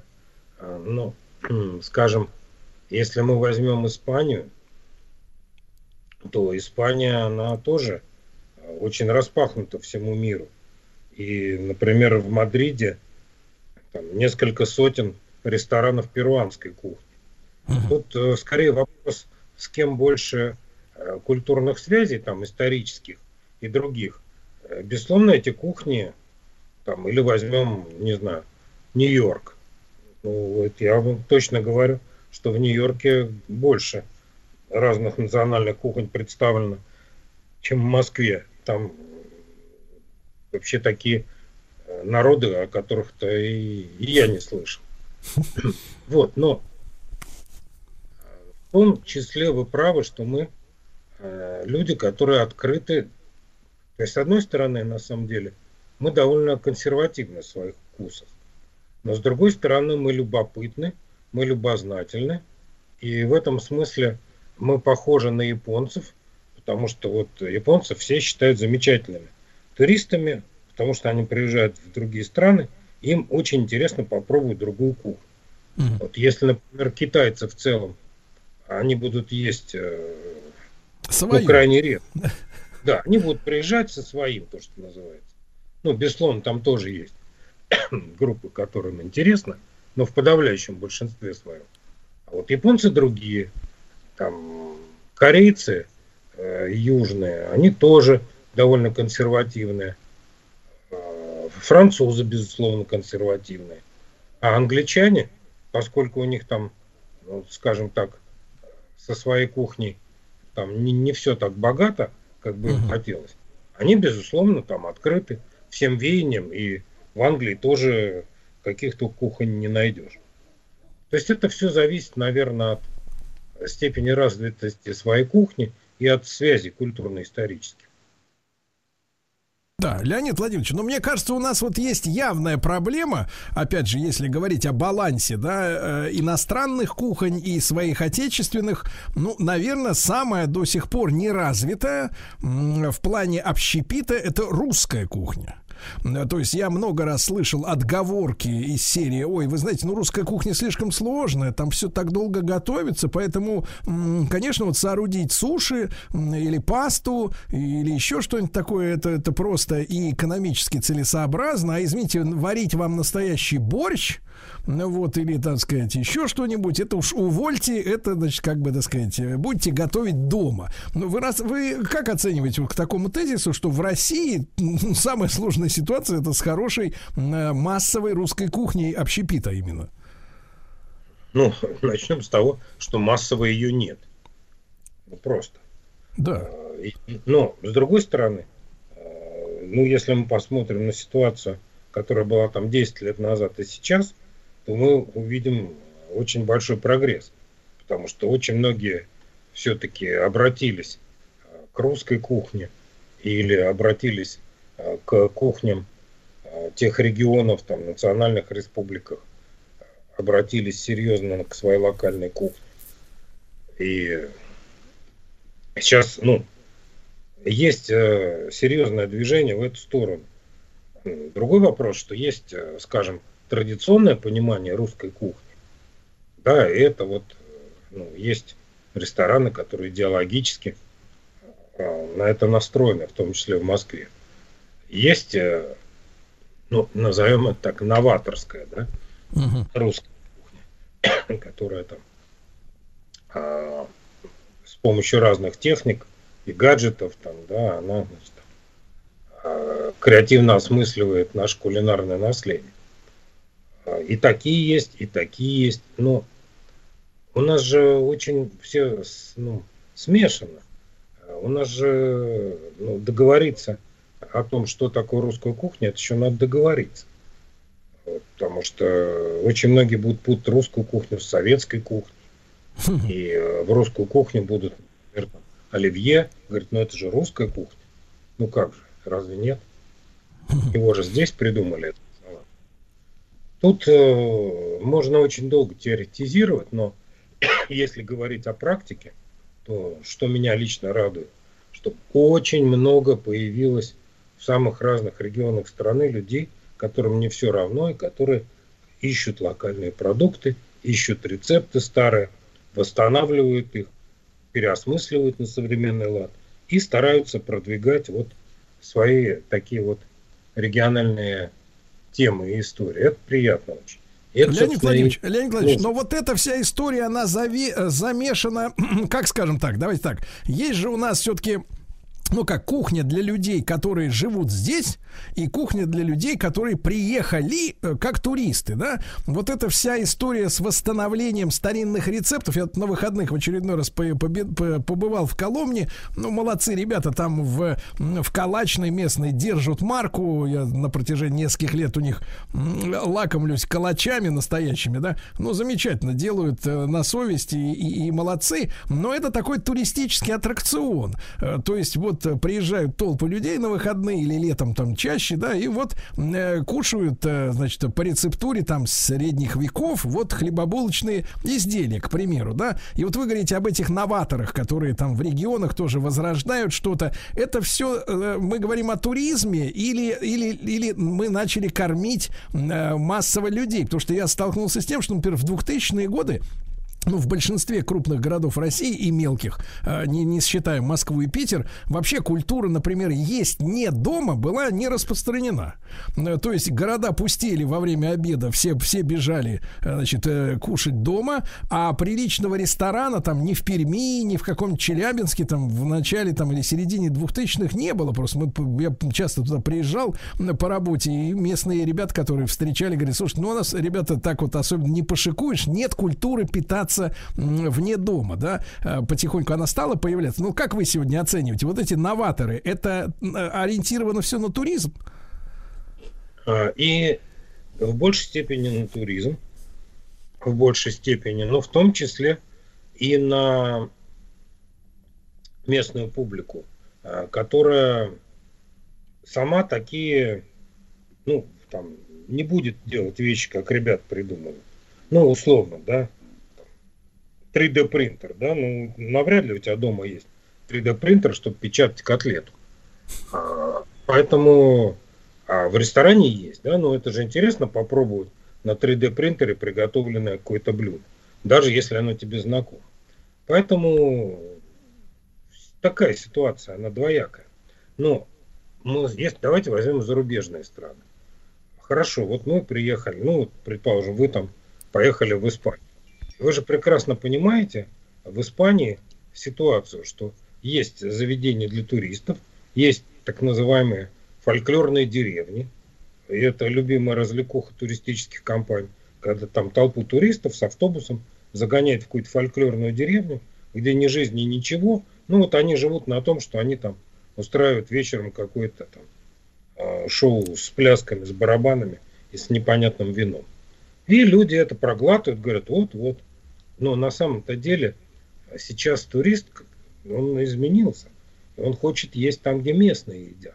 Да. И это вот э, у меня в Испании, например, одно из самых вкусных впечатлений моих было, когда там я на машине ехал, остановился на заправке, там, где дальнобойщики едят. И я, значит, поел там э, местной еды с дальнобойщиками. Там совершенно никакого сервиса, но вкусно было необыкновенно. Тут вот э, люди сейчас все больше и больше будут искать такие места, где местные едят, где местно вкусно. Вот, Да. поэтому Да, Леонид Владимирович, и в этой-то, в этой-то связи, и, и, опять же, возвращаясь к теме, есть ли у нас сегодня в стране питание вне дома, да, потому что, э, ну Больше- да, э, ку- культура дальнобойщиков, она замечательная, и, кстати говоря, там э, я людям, которые путешествуют на машине, всегда рекомендую действительно именно питаться там, потому что м, дальнобойщики, ребята, очень серьезные, если их, не дай бог, там отравят или обманут, они, они башку снесут, вот, и, в принципе, никто, так сказать, э, гадость подсовывать не будет, там действительно простая, нормальная, э, здоровая еда. Но в целом-то в наших городах, да, вот э, э, поговорим после короткой рекламы с Леонидом Владимировичем, э, созрела ли культура питания общественного?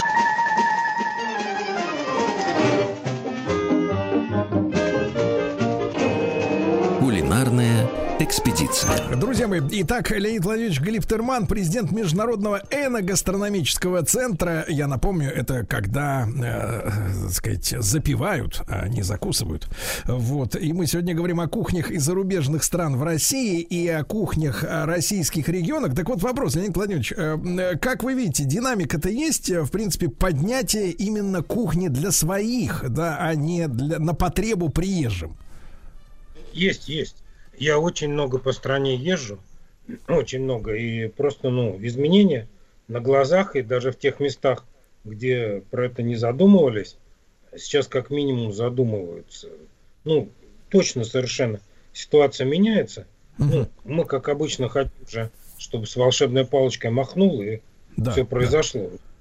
Но у нас Леонид Владимирович, надо- Леонид Владимирович, а в этой связи вопрос, а ваш, а, так сказать, экспертная оценка, вот эти сервисы доставки еды, да, когда, в принципе, а, заведение не сводится до а, кухни, э, где уже не важно ни подача, э, ни, соответственно, интерьер, да, э, когда просто вот в коробке пластмассовой или в бумажной э, тебе, значит, вот на дом привозят, э, значит, какую-то снедь, да, элитную или нехитрую, вот как, как вы оцениваете оцениваете? Вот эта система расплодившейся доставки, куда сбежали все строители, гастарбайтеры, да, и все дружно пересели на электровелосипеды и возят эти коробки по домам с утра до ночи. А это, это поднимает э, индустрию питания э, или вредит ей? Ну, это просто часть того, что уже случилось, и по-другому не будет. Я вообще сторонник того, что если вот случился какой-то процесс, там он тебе может нравиться, не нравиться, но он случился, просто надо его принять. И Не, не, уже не, дальше- не эмоционально, не с эмоциональной точки зрения, а именно с точки зрения развития вот э, общепита. Вот как вы думаете, это помогает или вредит? Ну, нельзя так вопрос ставить. Потому что это, в принципе, а, разные стороны медали. И то, что люди стали больше заказывать еду, потому что дома они стали меньше готовить физически, это вот процесс, да, вот это вот, ну, если уж думать, то скорее об этом, что все больше и больше людей, все меньше и меньше готовят дома и пользуются, значит, готовой едой. Вот э, это вот действительно проблема, о которой стоит думать. А с точки зрения там доставки, ну послушайте, там у японцев тех же культура бента, вот их э, упаковок э, с едой, она существует очень давно и она очень удобная, она позволяет экономить кучу времени, и они разнообразные, самое по содержанию. Вопрос, как к этому подходить, потому что может быть и действительно интересная еда, интересно упакована, правильно, а может быть э, то, что называется, набросали, э, чего не попадя, салфетки положили и э, ешьте как хотите. Там, тут же тоже в доставке очень разные э, подходы ко всем этим вопросам. Леонид Владимирович, и вот еще вопрос. Смотрите, если мы все-таки сравниваем, да, вернее, взаимосвязь видим четкую между туризмом и кухней, естественно, потому что если ты едешь, ты хочешь есть. Вот, и желательно что-то вкусное, и желательно что-то местное, да. Я постоянно в Москве вижу, вот, например, э, рекламу ближайших регионов. Э, Очень активно, да, там, э, люди продвигают. ну, Тулики, например, на юге Москвы вешают баннеры, да, где написано «Приезжайте в Тулу, у нас там классно», и там и сям, и какие-то и угощения, и мероприятия проводят, да, зазывают, так сказать, гостей, да. Ну вот, э, как вы относитесь к тому, э, чтобы вот э, была усилена, ну, скажем так, фуд-дипломатия, что ли, между внутренними регионами, чтобы действительно как бы проходили, проходило знакомство, ну так, гастроли, условно говоря, да, гастроли той или иной интересной кухни в другом, там, в соседнем регионе, на, на, на другом краю страны, да, чтобы связать страну э, такими нитками, да, едиными, вот именно вкусовых ощущений, чтобы люди наконец поняли, как э, вот это круто можно поесть, если поедешь потом, например, туда-то или туда-то. Ну, на самом деле, э, такие люди, как я, над этим и работаем. Мы регулярно этим занимаемся и помогаем, и продвигаем. Ну, э, там есть у меня коллега, которая, например, по ближайшим к Москве регионам делает гастрономические путеводители, справочники, в которых там описано все, что можно там попробовать поесть. Э, Ну, как пример. Или есть э, в Москве, например, ну вот приведу Бурятию в пример, потому что, например, там один из ресторанов бурятской кухни в центре, он просто является ну, как бы полномочным представителем Бурятии. То есть ты туда приходишь не только бурятскую кухню есть, но там тебе фильмы покажут, там тебе музыку поставят, там сувениры гастрономические в этом ресторане, там обычные сувениры, там тебе путеводители по Бурятии вручат. То есть, в принципе, по большому счету, ресторан какого-то региона или национальной кухни в другом городе, он является, вы правы, послом, таким центром, куда люди приходят первый раз для того, чтобы составить себе впечатление, а дальше стоит туда ехать или нет. И в этом смысле, конечно, у ресторанов очень высокая миссия. Э, Леонид Владимирович, а в этой связи, вот смотрите, вы говорите о Бурятии, а это инициатива э, коммерческих структур? Или, например, и местные власти приложили какую-то руку, поспособствовали? Может, нам как бы сверху обязать, например, каждого губернатора, каждого э, регионального, так сказать, руководителя, вот устроить, так сказать, обязательно посольство хотя бы в, в столице, да, в Москве своего региона, а потом, так сказать, компетентные органы или сам Владимир Владимирович посещают посетит, посмотрит и увидит, как вот и там идет работа, и здесь идет, кого надо наказать, кому надо премировать. Вот так вот надо работать с, с этими, с начальниками-то, с местными. Ну, я думаю, что у вас тут э, больше возможностей э, добиться того, чтобы такое решение было принято сверху, чем у меня. Но в защиту несчастных губернаторов скажу, что э, многие из них э, стараются и при их по- постпредствах или при содействии их постпредств существует там ресторан, особенно у национальных республик. Там другой вопрос, какого они класса, но они стараются. В Москве есть такая тенденция. Так что, в принципе, мысли-то здравые, они, они стараются кто как может продвигать. Да, Такой- да. А мы с вами, Леонид Владимирович, должны как бы и посмотреть, кто как старается, да? Вот, потому что, да, мне кажется, рвением должно быть, э, так сказать, местное руководство как-то освещено. Рвением развивать свою родную землю, да? А Леонид Владимирович Галиптерман, президент Международного эногастрономического центра, был с нами. Чуть-чуть поговорили о кухнях российских регионов, ну и вообще о ситуации. Еще больше подкастов «Маяка» насмотрим.